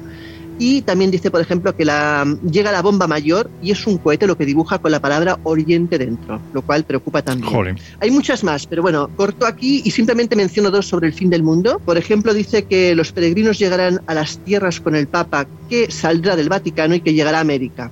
Curioso. Mm. Y una que tiene que ver con lo que decía nuestro amigo Jesús, y es que eh, dice, el hombre muñeco enfrentará al mecánico muñeco hombre y el hombre sucumbirá, hablando precisamente de la tecnología. O sea, de que los cyborgs, porque él los dibuja como cyborgs realmente, acabarán con el hombre. Cuidado Claro, al dato. y esto lo está diciendo en los años 40, que la inteligencia artificial todavía era. Efectivamente. Y un último dato. Dice, la voz de la ola llegará a las playas y ahogará. Explosión levantará un nuevo diluvio. Joder, qué maravilla. De todas formas, bueno, pues Sí, esto es como todo, ¿no? Hace ya casi 80 años o más que este señor lanzó estas profecías de una forma muy particular, porque iba combinando los textos con fotografías en las que representaba lo que iba a ocurrir. Y bueno, pues esperemos que se haya quedado en eso, en un arte de un artista que, bueno, pudo tener suerte a la hora de profetizar y, y que no se va a cumplir más. Esperemos. De todas formas, es cierto que Benjamín Solari de Paravicini es un personaje que bien merece parte importante de un colegio invisible porque su historia, sus profecías, en fin, todo lo que le rodeó, la verdad es que merece la pena que quienes no lo conocéis sepáis un poquito más, bueno, pues eso, ¿no? Que sepáis un poquito más de él. En fin, que estábamos hablando en la primera hora, que hay gente que está ideando refugios para protegerse de los supuestos apocalipsis, pero ojo, que no estamos hablando de lo que tenemos todos en la cabeza, ¿no? Un búnker, un agujero en el que te metes, pues eso, lo que decía Jesús de los preppers, ¿no? Que prácticamente viven sin ventanas y esperando a que los espárragos no se les acaben para salir y poder esquivar a, la radiactividad. Josep, no estamos hablando de esto, es que se están creando, hay gente que está creando ya refugios del fin del mundo que incluso en algunos casos, atentos, es que tienen hasta campos de golf. Es decir, estamos hablando de un tamaño gigantesco y solo para millonarios, ¿no? ¿Te parece que repasemos, mm, bueno, no sé si decirlo así, los, los más curiosos? Sí, claro. Y es que no todos los eh, preparacionistas o preppers que decía eh, Jesús eh, del inglés son como aquellos frikis de fraternidad cósmica allí en Vigo que se hicieron un, un búnker en la finca eh, y, y además hacían un boletín non siamo soli con la cuenta atrás, que ahora ya debe ir por el 300 y pico positivo, ¿sabes? Para el día del fin del Claro, mundo. estamos No, hablando de un grupo de este caso- contactados, ¿no? Estamos hablando de un grupo de contactados. es. Eh, en este caso, eh, hablamos de búnkeres de gente muy rica, algunos influyentes, que siguiendo el ejemplo del fundador de Tesla, Elon eh, Musk, quería colonizar Marte para preservar nuestra especie en una tercera guerra mundial, dijo en los medios, pues ellos han querido prepararse para escapar del resto, del resto de nosotros, valiéndose de su extrema riqueza y del privilegio. Es el Mm. caso, por ejemplo, de Sam Altman o de Ray eh, Craswell, que cargaron sus mentes en supercomputadoras y se prepararon para un futuro digital que nada menos eh, tenía que hacer con el eh, final del mundo o, hacer del mundo un lugar mejor, sino más bien trascender de la condición humana para eh, huir por completo de este mundo. Pero más allá de la obsesión de aislarse del peligro que tienen muchos ricos, el, aislamiento viene precedido de este cambio climático, viene del aumento del nivel del mar, de las migraciones masivas, de las pandemias globales, del pánico eh, del agotamiento de los recursos, muchos han eh, eh, generado incluso una próspera industria para dar cobijo a toda esta gente con pasta. Gary Lynch, por ejemplo, es director del Rising East Company, con sede en Texas, y dice que de los encargos de búnkeres subterráneos de alta gama han crecido, atención, un 700% desde las últimas elecciones presidenciales. Esto se lo preguntaban cuando llegó al poder eh, Joe Biden. La empresa construye e instala búnkeres y refugios contra tornados por 40.000 eh, dólares. Bueno. Para tipo, tipo con, mm, eh, de emergencia, ¿eh? dos metros Mm. por 3,60. O sea, esto es un- una cosa cutre que contrasta con su otra gama que es el Aristocrat, que vale 8,3 millones y que está completa con piscina, pista de bolos. Las estructuras fortificadas están diseñadas para resistir ataques nucleares, equipadas con sistema de energía, de purificación de agua, de filtración de aire, de almacenaje de alimentos por un año o más y muchos incluso tienen jardines hidropónicos para eh, digamos complementar eh, las raciones ¿no? de lo que tengan ahí plantado. La empresa originalmente atendía a familias que buscaban refugios temporales pues, para tormentas y eh, ahora han entrado de lleno en lo que se llama apocalipsis a largo plazo. El logotipo, además, no os lo perdáis, eh, son em, tres crucifijos que sugiere que eh, sus servicios están orientados pues, a evangelistas cristianos y que eh, en los estados rojos de Estados Unidos los hermanos tecnológicos multimillonarios representan escenarios más de ciencia ficción. Hmm. Hay algo mucho más caprichoso en las instalaciones en las que la mayoría de los multimillonarios, o más exactamente aspirantes a multimillonarios, invierten. Se trata de una empresa que se llama Vivos y que está vendiendo apartamentos subterráneos de lujo en instalaciones de almacenamiento de municiones de la Guerra Fría. Fíjate. Silos de misiles y eh, otros lugares fortificados en todo el mundo que al igual que los resorts del Club Med, eh, así en plan eh, miniatura, ofrecen suites privadas para individuos o familias y áreas comunes más grandes con piscinas, juegos, películas y restaurantes. Anda. Es decir, tenemos de un lado la gama que dices yo quiero estar solo y aquí no se acerque de Dios, me fortifico, pongo armas, tengo mi piscina, tengo mis bolos y luego los que se van a los silos, pues en este caso a tener algo de vida social. Y hay una última opción, que son los que prefieren pasar el fin del mundo muy en solitario, como os decía. Es una empresa que se llama The Opidum, está en República Checa y es el eh, mayor búnker multimillonario del mundo. Se trata de una instalación de alto secreto, entre comillas, porque se Claro, conoce. esto es como el Eh, R51, que- ¿no? ¿Qué secreta es? Sí, no, no se sabe dónde está ubicada, ¿eh? Eh, 100%, pero se sabe cómo es y han trascendido fotografías, que una vez fue proyecto conjunto entre la Unión Soviética y Checoslovaquia, ahora República Checa y Eslovaquia, son dos países distintos, y que fue construido durante más de 10 años desde 1984. El sitio ahora incluye tanto una propiedad sobre el suelo como una construcción subterránea de 77.000 metros cuadrados, aunque el desarrollo final eh, se construyó bajo las especificaciones de un propietario eh, civil y privado, los bocetos iniciales incluían un jardín subterráneo, piscina, spa, cine y bodega. Y si bien muchos podrían ver las comunidades de lujo estas, en estas instalaciones, eh, podrías verla casi como innecesario. Lo cierto es que los expertos, los psicólogos, dicen que todo esto es necesario en el caso de que el aislamiento sea largo. Pues eso, para gente con, mucha pasta en el supuesto de que algún día sea necesario, que esperemos que no. Y si, bueno, hay dudas de que esto de los refugios parece que no tiene límite, antes incluso de que se hablara de esa base estable en la Luna como paso previo para ir a Marte, ya había quien había planteado ubicar pues una especie de arca de Noé, ni más ni menos que en el satélite terrestre. Pues así es, eh, siguiendo los pasos de un innovador eh, proyecto, hubo quien propuso salvar gran parte de la raza humana llevándonos a la Luna. Steve Walk, ex asesor del Congreso de los Estados Unidos, Ray Erickson, que es miembro, ex miembro del comité de la NASA, el eh, periodista y director del programa de Ciencia y Salud y Medio Ambiente de la Universidad de Nueva York, William Burroughs, y el profesor emérito e investigador de jefe de bioquímica en la misma universidad, eh, Robert Safiro, fundaron una iniciativa que se llama ARC, Alliance to Rescue eh, Civilization, es decir, Alianza para la- eh, rescatar a la civilización, así de contundente. Bueno, pues eh, este proyecto no se construye en la Tierra, sino que se van a construir en la Luna. Dicen que las imágenes más perdurables que llegaron de la misión Apolo para ellos no fueron los astronautas saltando en el mar de la tranquilidad, Hmm. sino probablemente aquellas en las que veía la Tierra al fondo como una pequeña canica. Y eso es lo que le dio la idea de lo que denominaron arca espacial, es decir, eh, una estructura que se construiría en la Luna para preservar, quiero pensar que los cerebros y la gente más eh, ricachona, porque a los pobres nos va a tocar, como siempre, comernos la M. Bueno, pues no sé si lo del arca de la luna acabará siendo no, espero que no, pero lo que sí es indiscutible es que una de las opciones que se plantea como paso previo para viajar a Marte es precisamente tener una base estable, como estamos diciendo, en el satélite terrestre.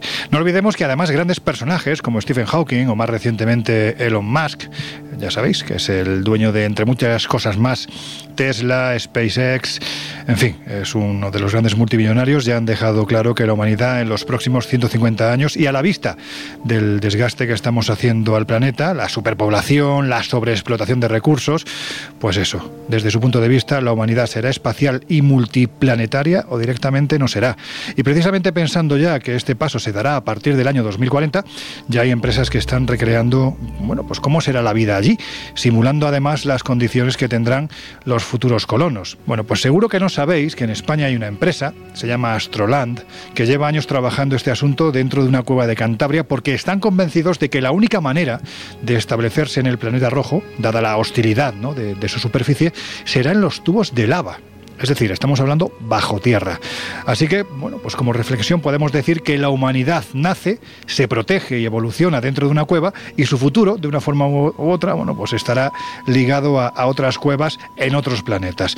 De esto y de muchas cosas más hablamos en el interior de la Ares Station con el CEO de Astroland, David Ceballos. Y sabed que estamos colgando parte de esta entrevista en nuestras redes sociales. Ya sabéis que estamos en Twitter, arroba colinvisibleoc, también en Instagram y en Facebook, el Colegio Invisible en Onda Cero, porque el lugar de verdad es simplemente espectacular. Y además hay que decir que David nos concedió al Colegio Invisible la posibilidad de entrar en un lugar al que solo los científicos entran, no se accede. Allí hicimos eh, esta entrevista, así que os dejamos con la conversación que mantuvimos con David Ceballos.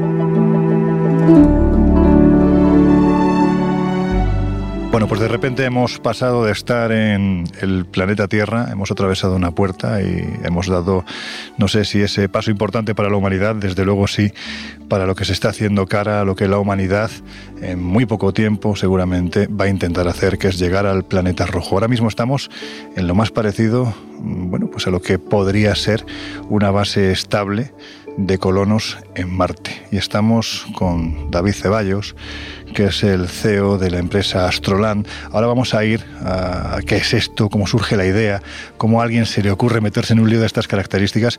Pero David, buenas noches, bienvenido al Colegio Invisible. Buenas noches, un orgullo estar aquí contigo. Muchas Pues para gracias. mí que sepas que estoy ahora mismo en fase de flipar, alucinar y en fin, yo es que se me acaban ya los, los calificativos. Antes de ir a lo que es Astroland, mm, es que mejor que tú nadie conoce el entorno en el que estamos ahora mismo. Descríbelo, por favor, porque yo creo que es interesante, independientemente de que nuestros oyentes van a poder ver, pues eso, ¿no? Un minutillo de lo que estamos haciendo en nuestras redes sociales. Ya sabéis que estamos en Twitter como arroba coleinvisibleoc, también en Instagram y en Facebook, como el Colegio Invisible en Onda Cero. Sí me gustaría que hicieras un ejercicio descriptivo y que la gente oiga de tu propia voz cómo es este entorno tan alucinante en el que ahora mismo nos encontramos.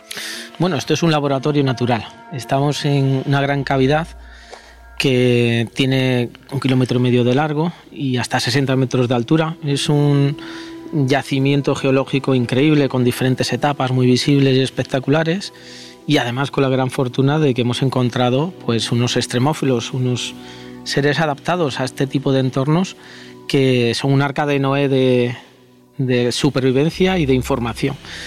Además, mm, lo que tiene esta mm, gran cueva de, pe- de peculiar es que es uno de los lugares donde mejor podemos ensayar cómo va a ser la vida fuera de este planeta. Y por un motivo claro, porque cuando salimos de, de la Tierra no tenemos eh, la capacidad de protegernos de la radiación estelar. En cualquier lugar que vayamos, ya sea la Luna, Marte o algún otro planeta rocoso, lo más factible es establecerse debajo de tierra. Y justamente aquí es donde debemos de ensayar todo lo que haremos el día de mañana en otros lugares.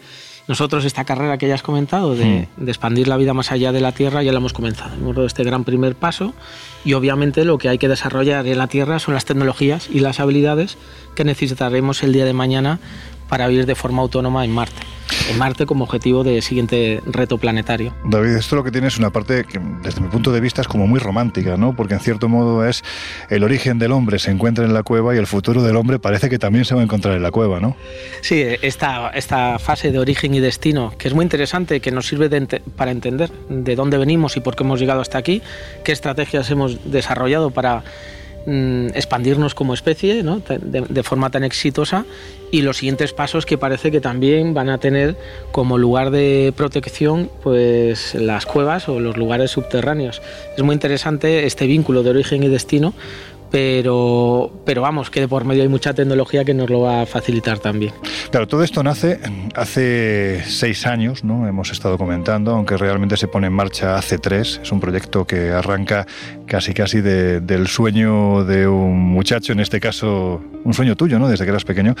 Vamos a explicarle a nuestros oyentes, a aquellos que se encuentran al otro lado de los micrófonos de Onda Cero, qué es Astroland, cómo nace esta iniciativa, esta idea de hacer algo tan ambicioso. Astroland es una startup que tiene como objetivo resolver un problema concreto que tiene que ver con la habitabilidad en entornos extremos. El lugar más extremo que ahora nos toca resolver, bueno, además de la Luna, que eso ya vamos a ir en el año 2026 probablemente con Artemisa, pues el siguiente es Marte. Y para que esto sea una realidad en los próximos 10 o 15 años, tenemos que ponernos a trabajar de inmediato. El, el sueño viene porque cuando te pones a pensar en que ya hace 50 años que la humanidad llegó a la Luna y que ahora nos supone un gran reto regresar, dices, bueno, pues no tiene mucho sentido. ¿no? Sí, Yo verdad. daba por hecho que cuando fuese adulto, pues el acceso al espacio fuese algo democratizado, que mucho más natural de lo que hoy es.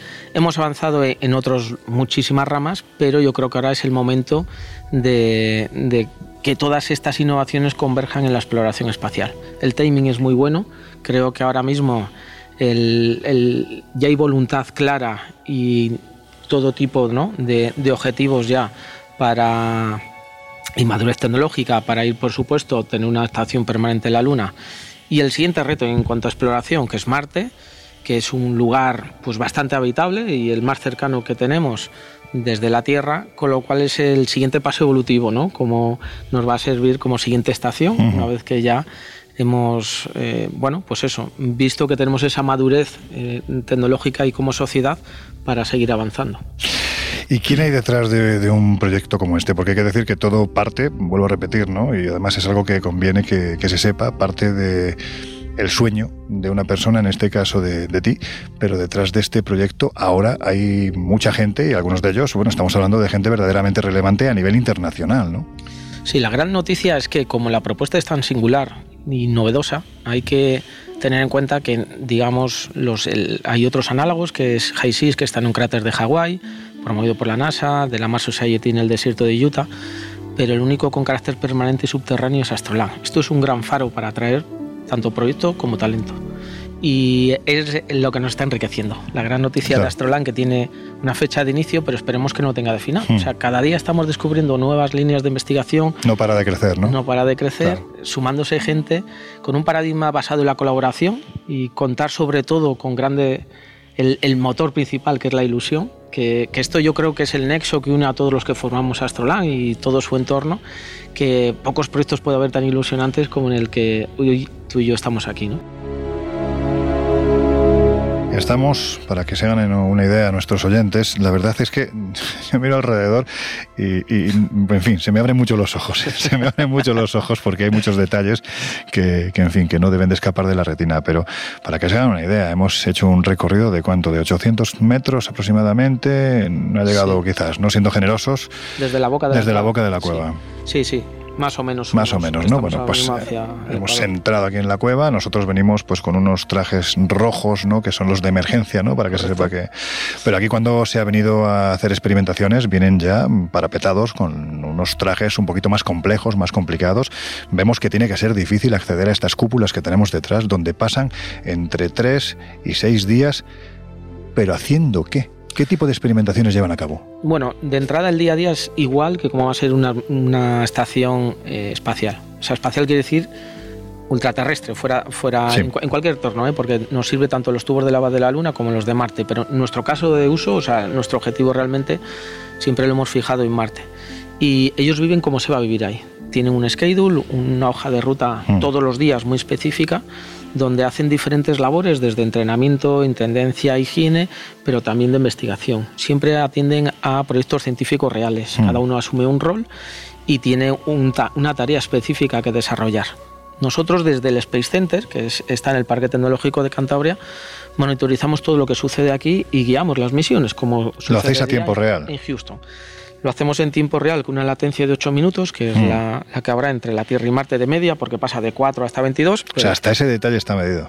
Todo, absolutamente todo. Mm. Solamente una persona puede hablar con ellos, que es el CAPCON. Todos los protocolos que se hacen de comunicaciones y de seguimiento de misiones se sacan aprendizajes reales. Tanto es así que ahora, por ejemplo, exponemos en el Foro Espacial de París, ¿no? el Congreso Mundial de París, del espacio nuestros resultados, estamos muy contentos y, y todo esto eh, precisamente es por lo que se hace, o sea, para que estos aprendizajes claro. se, vayan, se vayan teniendo en cuenta, minimizar errores el día de mañana en el espacio. La comida es comida leofilizada, se genera su propia comida a través de cultivos hidropónicos, crecimiento celular o cualquier otra estrategia. Por ejemplo, en este caso usamos los mismos proveedores de la Estación Internacional de comida leofilizada y, luego hacen lo que llamamos EVAs, que son las operaciones extravehiculares, donde cuando se sale de las estancias de habitabilidad tienen que ir efectivamente equipados con un traje análogo. Las comunicaciones, las todo es exactamente igual que cuando se va a Marte. Eso es de donde se van sacando analogías. Y aquí es donde entramos con, con, los factores, ¿no? Importantísimo todo lo que tiene que ver con la mente. La innovación no solamente es en tecnología, hmm. también es eh, obviamente en el cerebro y sobre todo porque si tenemos en cuenta el, cuál es el mayor factor de riesgo que asumimos, eh, esto se enmarca dentro del factor humano. El factor humano es lo menos controlable y hay que tener en cuenta que así, a esto sí que no nos hemos enfrentado nunca. Una misión mínima a Marte durará de media unos dos años, por el ciclo que hay entre la Tierra y Marte. Pasa de 55 a 400 millones de kilómetros y esta, esto lo que nos permite es que solamente se abre una ventana temporal cada dos años. Con la tecnología actual, unos seis meses de tránsito, entre seis y siete meses, y tienes que esperar un año en Marte viviendo de manera autónoma, probablemente un hábitat que nosotros hayamos mm. o algo de la tecnología que hayamos desarrollado y testado, para que luego puedas regresar. ¿Qué pasa? Que aquí no hay posibilidad mm, de darse media vuelta. Aquí lo que estamos ¿Aguantas hablando, o aguantas? No hay, no hay otra opción. Y esto es una espada de Damocles que recae sobre el área inconsciente del cerebro y que te condiciona en todo aquello claro. que vayas a hacer. O sea, tú no eres consciente, pero tu cerebro sabe que no tienes posibilidad de retorno. Y esto es muy complicado. Es, eh, pues eso, uno de los grandes retos que son nuevos para la humanidad, que tendremos que ver cómo reaccionamos, pero que sin lugar a dudas hay que entrenar. Hay que entrenar, hay que potenciar adquirir habilidades para precisamente ese control del área inconsciente y que, bueno, pues que estas situaciones somos capaces de gestionarlo. Eso es lo que se dice, no solo hace falta tener un físico preparado, sino en este caso casi casi es tan importante o más tener la mente preparada para lo que nos espera. Bueno, con diferencias más importantes. El más importante. La mente. O sea, lo del cuerpo, bueno, pues aquí lo que se busca es trabajar sobre la salud preventiva, hmm. minimizar las posibilidades de enfermedad y, y, evitar pues todo lo que tenga que ver con, con, un problema médico, pero para eso también hay estrategias. O sea, a modo anecdótico podemos decir que está prohibido enfermar porque ahí no tiene solución. O sea, ahí no te vas a poder ir al hospital. Todo lo que tengas que hacer tiene que estar el equipo preparado para solucionarlo.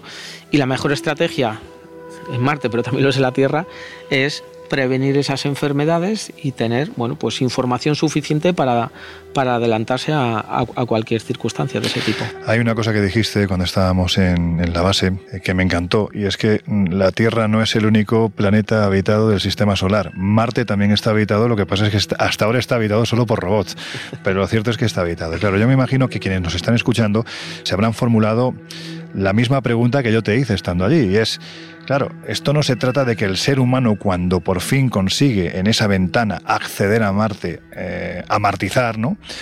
No consiste que de repente se ponga a buscar una cueva donde meterse. O sea, eso tiene que estar perfectamente localizado desde antes de salir.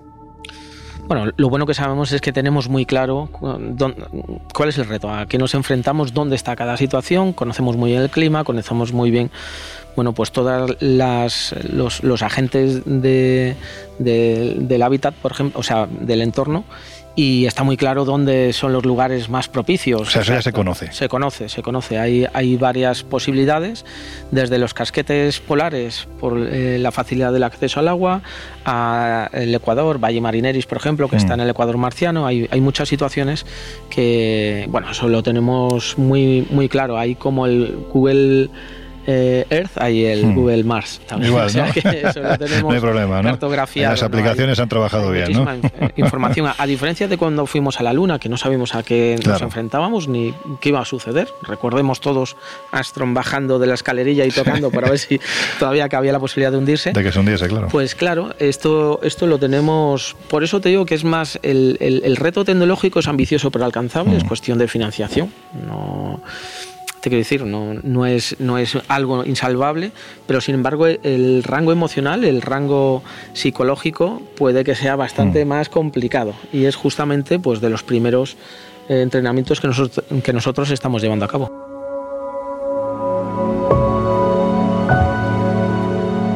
David, hay algo que desde que, bueno, desde que esta mañana nos hemos encontrado y hemos empezado a hablar, es una reflexión, un pensamiento que me viene machacando la cabeza y que, claro, quizás por, por, por mi carácter neófito, es decir, no conozco en profundidad este asunto como lo puedes conocer tú, lógicamente, pero lo llevo pensando todo el día y es que vosotros sois conscientes de que estáis trabajando en una humanidad que será extraterrestre.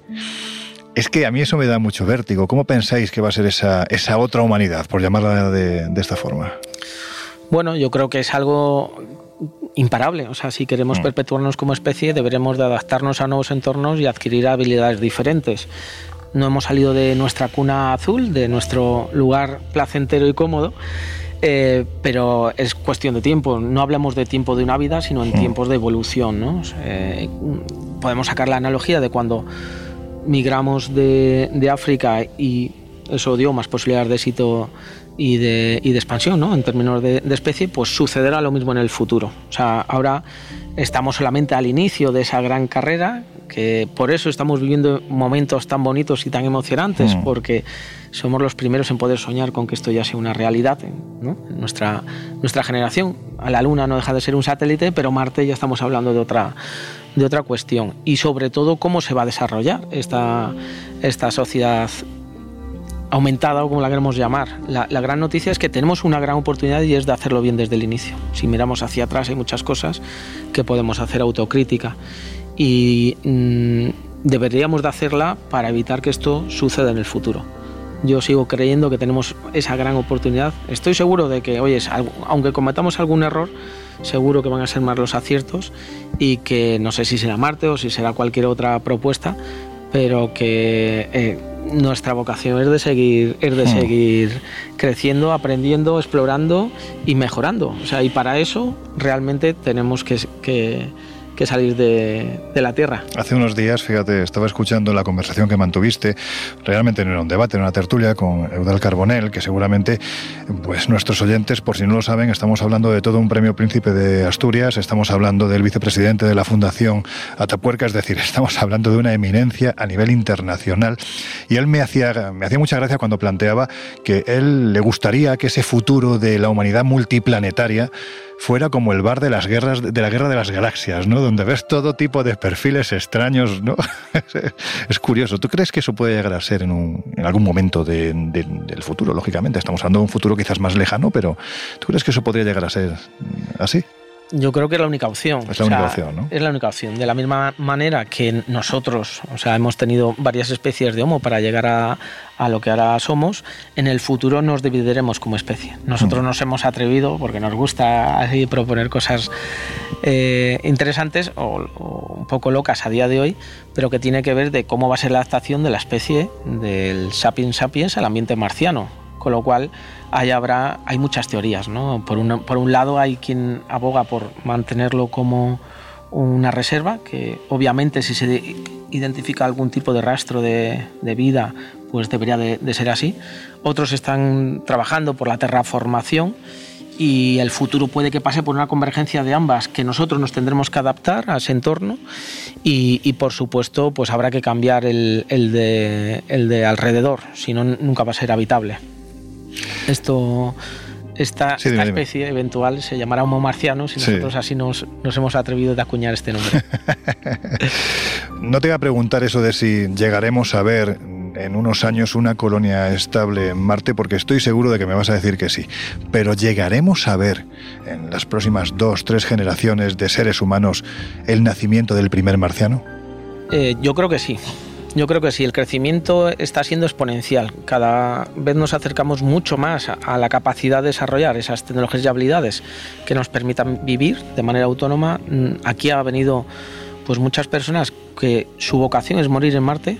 Hmm. O sea, quieren nacer en la Tierra pero morir en Marte. Se están entrenando, o sea, estos astronautas análogos, hay gente de unos perfiles súper preparados y con una, un, un objetivo vital claro, ¿no? que es eh, convertirse precisamente en una especie multiplanetaria. Y yo creo que si se da el escenario necesario, ya sabemos que Elon Musk viene a, bueno, pues con propuestas muy de democratizar todas estas tecnologías y de hacerlo accesible. No sé si lo conseguirá él o alguien que le suceda, pero realmente eh, no es tan descabellado pensar con una sociedad marciana y con ese bar de las, de las Sí. guerras de las galaxias. O sea, está claro que nos tendremos que, es, en, en términos, ¿no? De, ya lo decía Stephen Hawking, que deberemos de salir de la Tierra para perpetuarnos como especie y que será otra cosa. Ya no va a ser Homo sapiens sapiens, porque estamos diseñados y programados para, para vivir aquí, hablando del código genético Claro. como código fuente, por decirlo de alguna forma, vamos, digamos que estamos, eh, hemos evolucionado para vivir en la Tierra, pero quien viva allí mm, adquirirá cualidades diferentes y será con el futuro otra cosa, ni mejor ni peor, diferente.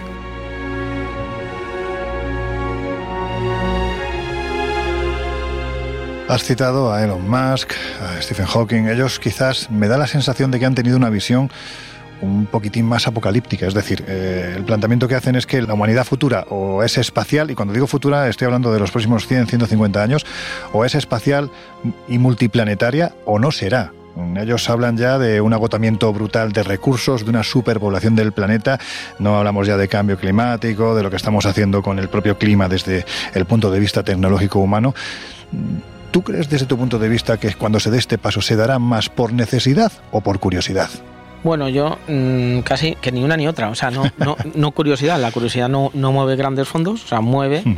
O sea, pero lo que, lo que sí creo que, que es interesante. Por eso se puede gestionar. eh, ¿Por qué digo que es interesante? O sea, yo no veo una visión tan apocalíptica. Hmm. O sea, lo- la, la especie humana está doctorada en generar problemas, pero luego en desarrollar también soluciones. Las soluciones. O sea, con lo cual ahora el cambio climático no me cabe la menor duda que es un grandísimo problema, pero que le encontraremos solución. O sea, debemos de buscar una forma más sostenible de relacionarnos con nuestro entorno. Si cogemos como ejemplo lo que, nos- lo que hacemos en nuestro día a día, nos estamos preparando para las- el estrés test, o sea, la situación más extrema que es vivir de manera autónoma en Marte.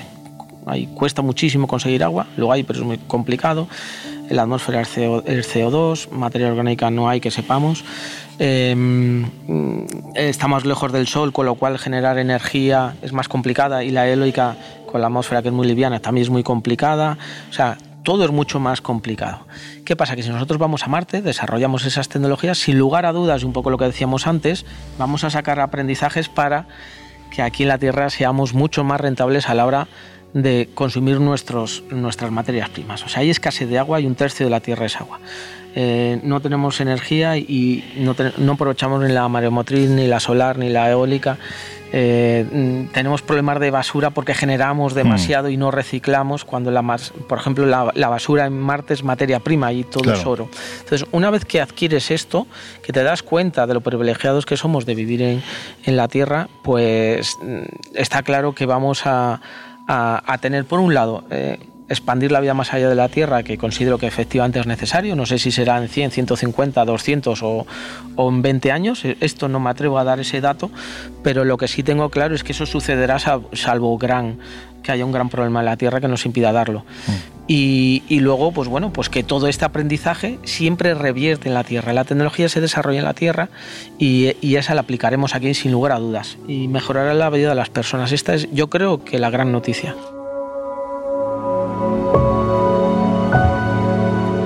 Con esa reflexión nos vamos a quedar, David. Yo lo único que puedo decirte es gracias por este lujo de entrevista en este lujo de lugar absolutamente único y lo que te puedo desear es que tengas mucha suerte porque mm, soñadores como tú hay pocos y es necesario que soñadores como tú tengáis mucha suerte para que la humanidad sea, aunque sea un poquito, pero que sea un poquito mejor.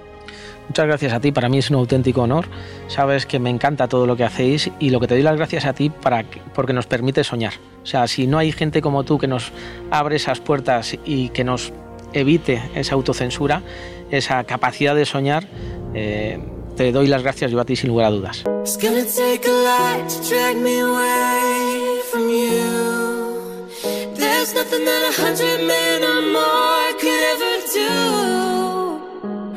The rains down in Africa. It's gonna take some time to do the things we never had. Oh. El Colegio Invisible. Los jueves de una y media a tres de la madrugada en Onda Cero. I hear the drums echoing tonight, but she hears only whispers of some quiet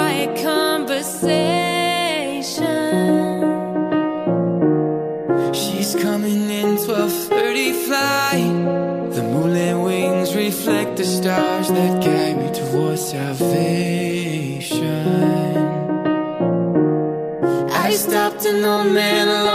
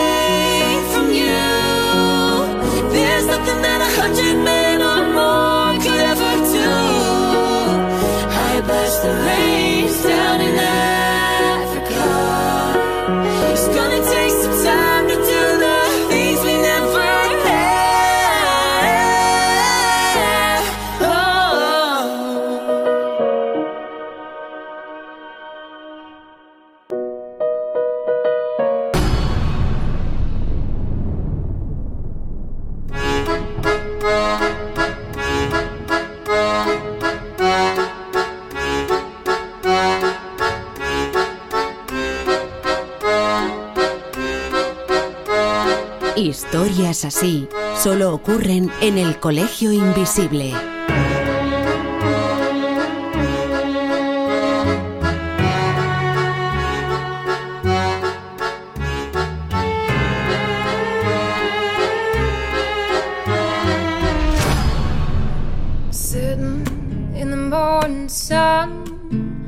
I'll be sitting till the evening comes,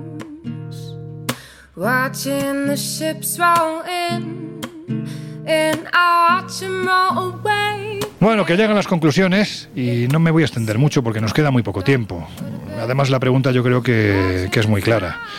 A ver, chicos y chicas, ¿a qué conclusión llegáis después del programa de hoy y de todo lo que se ha puesto encima de la mesa o encima de este césped maravilloso del Bugarash? Mira, yo te diría que dejando de lado las profecías, dejando de lado a todos los locos que deciden hacerse búnkeres, sí que es verdad que no pinta bien, pero no pinta bien, o sea, nuestra sociedad, no pinta bien cómo está el mundo, no pinta bien el calentamiento global. Y cabe pensar que si no hacemos algo tarde o temprano, pues nos vamos a cargar el planeta. Pero ya te digo, ya hay que dejar de lado el pensar en profecías ni en conspiraciones. O sea, es que no hace falta, es que es muy evidente lo que está ocurriendo. Que además, Laura, lo que estamos hablando es que la sexta extinción, que es la que estaría por venir, es la primera que no va a ser provocada por agentes naturales, sino que lo más normal por lo que está pasando es que sea provocada por el propio ser humano. O sea, es que es tremendo. ¿eh? Totalmente, es que nos estamos cargando nuestro propio planeta. Y ver, mi- si los gobiernos no hacen nada al respecto, difícilmente vamos a salir de esta. Mi, mi reflexión es que mm, eh, nada es para siempre. Ni siquiera la vida, ni siquiera los planetas, ni siquiera el cosmos, nada es para siempre. Entonces, eh, lo primero que tenemos que hacer es perder el miedo a la muerte. Esto forma parte, el nacimiento, la vida y la muerte, de, de la propia existencia. Y seguramente eh, todo obedece a un plan del que, y esto me pone muy filosófico, no tenemos ni puñetera idea. Pero más allá de esto, es verdad que si nos ha tocado venir a este planeta a vivir durante 80, 90, 100 años, los más afortunados incluso pasan del siglo, eh, nuestra responsabilidad es que los que vengan detrás se encuentren como mínimo el patio tal y como lo encontramos nosotros. Y eso no lo estamos haciendo. No lo estamos haciendo por diversas razones. Y la culpa no es solo de los políticos, la culpa es de todos nosotros, porque cuando estamos consumiendo energía eléctrica, estamos cometiendo un, costo. Cuando estamos gastando agua, estamos cometiendo un costo. Cuando estamos eh, y viajando en vehículo propio, estamos a- asumiendo un coste. ¿no?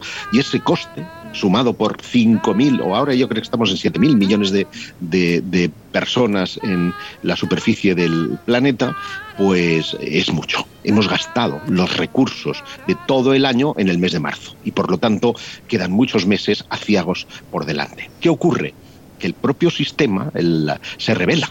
Nos surgen eh, enfermedades, nos surgen eh, mil cosas que se encargan de volver al orden lo que el hombre ha convertido en caos. De manera que fíjate qué bonito, con esto termino, que orden y caos, que es el blanco y el negro, la luz, la oscuridad, el, eh, el dualismo eh, que hemos encontrado reflejado en mil filosofías, siguen tan vigentes ahora como hace dos mil años. Jesús, ¿tú qué opinas? Bueno, pues yo muy brevemente que me siento muy muy engañado porque hemos empezado el programa con unas vistas preciosas del Y desde luego la, la visión, las vistas a futuro, como, como estamos concluyendo un poco todos, son bastante oscuras, ¿no? Son bastante chungas. Y la verdad es que como señalabas, como señalabais también el resto, parece que en la mayoría de situaciones o escenarios del fin del mundo posible somos el ser humano y nuestro ritmo de vida eh, el principal responsable. Así que sumándome a lo que comentaba Laura, a lo que comentaba Giuseppe, es necesario un cambio, hace un falta un cambio ya, no necesitamos más avisos, ya estamos teniendo suficientes, y no solo un cambio a nivel político y social, sino como incidía Josep, también un cambio a nivel individual. Eh, nosotros mismos tenemos que, reflexionar y ser conscientes un poco de lo que estamos haciendo con el planeta y tomar medidas un poquito también eh, dentro de casa, digamos, en la vida diaria única y personal para que esto, en la medida de lo posible, no vaya más o no se aceleren estas profecías y estas consecuencias que hemos estado comentando. Bueno, que estamos a punto de terminar el Colegio Invisible de hoy, pero antes ya sabéis unas recomendaciones, ¿no? En estos siete días para que sigáis disfrutando de estos temas que nos gustan en este programa tan viajero. Por ejemplo, la revista Año Cero, donde este mes además os ofrecemos un titular de portada que yo creo que es muy claro. El Pentágono contra los ovnis. Y tiene mucho que ver con la carrera espacial secreta que tanto Estados Unidos como otras superpotencias no es que vayan a lanzar, es que ya han lanzado porque la siguiente frontera, la siguiente conquista, el siguiente dominio, ya no del planeta, sino prácticamente de nuestro universo más cercano, está precisamente ahí arriba. Pero, Josep, no me quiero olvidar que muy poquito tiempo, falta ya muy poquito, para que se abran las puertas del noveno Congreso de Misterios y Enigmas de la Historia en Segovia, que es una auténtica pasada, el cartel, la gente que nos va a acompañar, la diversidad de temáticas, en fin, cuéntanos. Así que no pase como con Halloween, que ya no hay plazas. Sí. vayan, corran y reserven, porque además el problema estriba en que está asociada a una ruta nocturna que tiene un cupo limitado y uno puede sentir la sensación de decir, bueno, aún hay sillas aquí en el mapa que yo veo, pero se van a quedar sin la, sin la ruta nocturna. Porque efectivamente nos mudamos a Segovia. Este año el eh, Congreso tiene lugar en esta ciudad mágica, emblemática, icónica, y en donde vamos a tener, pues, desde eh, invitados como el que hoy nos ha acompañado, Mar- Mariano Fernández eh, Urresti, estará Miguel Labrador, David Botello, que es eh, presentador del programa El Punto sobre la historia en Telemadrid y colaborador de La Roca en La Sexta. Vamos a tener a un científico, doctor en historia, Claudio Lozano, que ha hecho unos trabajos extraordinarios vinculados con el mundo de la búsqueda de la Atlántida. Tendremos a Lorenzo Fernández y Jesús Vallejo en un interesante. Yo tengo mucha expectativa en esa charlita ¿eh? sobre, sobre eh, el caso Villares. Y eh, tendremos, además de hacer el Colegio Invisible en directo allí, a Miguel de Lucas, que es acreedor de tres premios nacionales de magia en categoría de mentalismo y presentador de programas como, por ejemplo, Contigo Pan y Magia en Radio Televisión de Castilla y León y un, y un eh, País Mágico en la 2 de Televisión Española, un espectáculo conferencia que no va a dejar indiferente a nadie. Se me olvidó decir antes que todos estos datos los podéis encontrar tanto en viajesprisma.com como en espaciomisterio.com, que es la página web asociada a la revista Año Cero. Bueno, tiene su, su punto independiente, entre otras cosas, porque la gestiona nuestro querido Jesús Ortega. Ya sabemos que Jesús tiene unos contenidos que son muy atractivos, muy diversos y, y sobre todo también, bueno, pues más ligados quizás a ese pensamiento crítico que entiendo que todos los que estamos en estos temas, pues también queremos disfrutar. Pero ahí está la información de esos congresos y también de los viajes, porque ahora sí ya podemos decir dónde nos vamos a pasar fin de año. Venga, a ver quién lo dice. Vampira, vampira. Sí, vampiros. ¿Dónde te vas? O sea, ¿dónde vas a ir tú con un grupo a pasar fin de año? Se me han afilado los estará un colmillos. poquito nevado, ¿eh? Un poquito nevado. Ojalá, ojalá, porque nos vamos a hacer un- una Rumanía muy intensa y muy diferente a la que ya hemos hecho, entre otras cosas porque vamos en pleno invierno. Mm, solo voy a decir dos cosas, porque ya la planificación la tenemos colgada tanto en espaciomisterio.com como en viajesprisma.com. Primero, voy yo. es que se me afilan los colmillos. O sea, eh, quien me conoce sabe que es mi país favorito con mis temas favoritos. Y tu tema, y tu tema más eh, apasionante. Bueno, es que se me va la olla con él. O sea, es decir, yo disfruto muchísimo desde el punto de Al- vista. Algún día te- tienes que subir al- a, las redes sociales alguna Sí. fotografía de, de tu despacho que está lleno de libros de, Sí, romanos, sí, sí, de sí. mortales y no muertos y de cosas de vampiros. Bueno, tengo mi colección, ya sabéis, Me ¿no? parezco el de Transilvania. Sí, te Me parece, sí. al.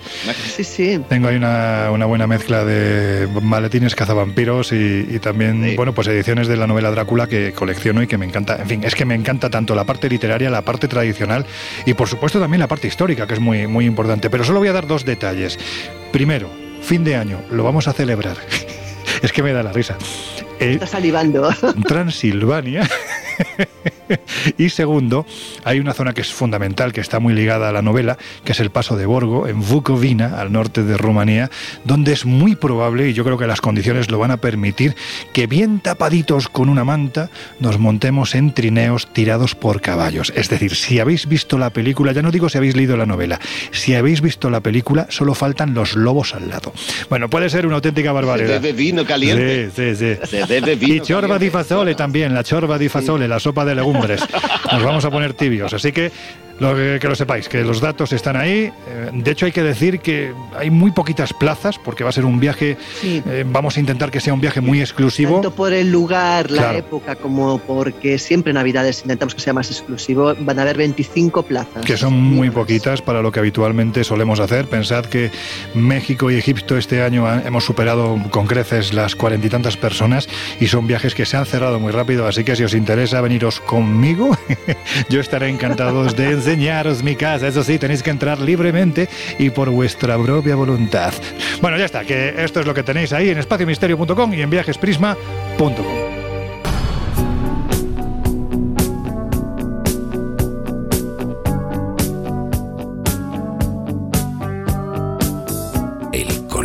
Invisible. Con Lorenzo Fernández Bueno y Laura Falcó. En Onda Cero.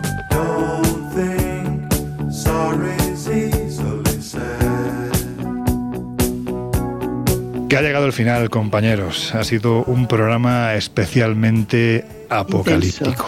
Apocalíptico. Así que nada, ahora dejamos a nuestros oyentes con, con gente un poquito más amable. Pero antes, Laura Falcó, que nos volvemos a oír dentro de, de siete días. Pues nada, hasta pronto. José Guijarro, cuidadín cuando vayas por la calle. El apocalipsis está más cerca de lo que te imaginas. Nos oímos dentro de una semana. Hasta dentro de una semana. Jesús Ortega. Bueno, eh, aquí quizás, claro, es que aquí no se puede ser escéptico, es decir, si estas cosas pasan, pues, pues pasarán, ¿no? Así que lo mejor es que nos encontremos lo más cerca posible del meteorito, ¿verdad? No, no, aquí de hecho eh, el escepticismo con lo que va a venir nos convertiría casi en negacionistas ante situaciones como el cambio climático o cosas así, así que mejor tomémoslo muy, muy en serio. Pues venga, que te oímos de nuevo dentro de siete días. Un abrazo. Y a vosotros ya, repito, os dejamos con gente mucho más amable y con contenidos mucho más amables, como es el gran José Luis Salas, su fantástico equipo y sus no sonoras. Nosotros cerramos las puertas del Colegio Invisible y las volvemos a abrir dentro de siete días. Hasta entonces, por favor, merece la pena. Aparte de Apocalipsis, que ya tenemos en nuestro día a día pequeños apocalipsis que nos intentan amargar, vamos a intentar lo que de verdad es, es positivo, que es ser felices.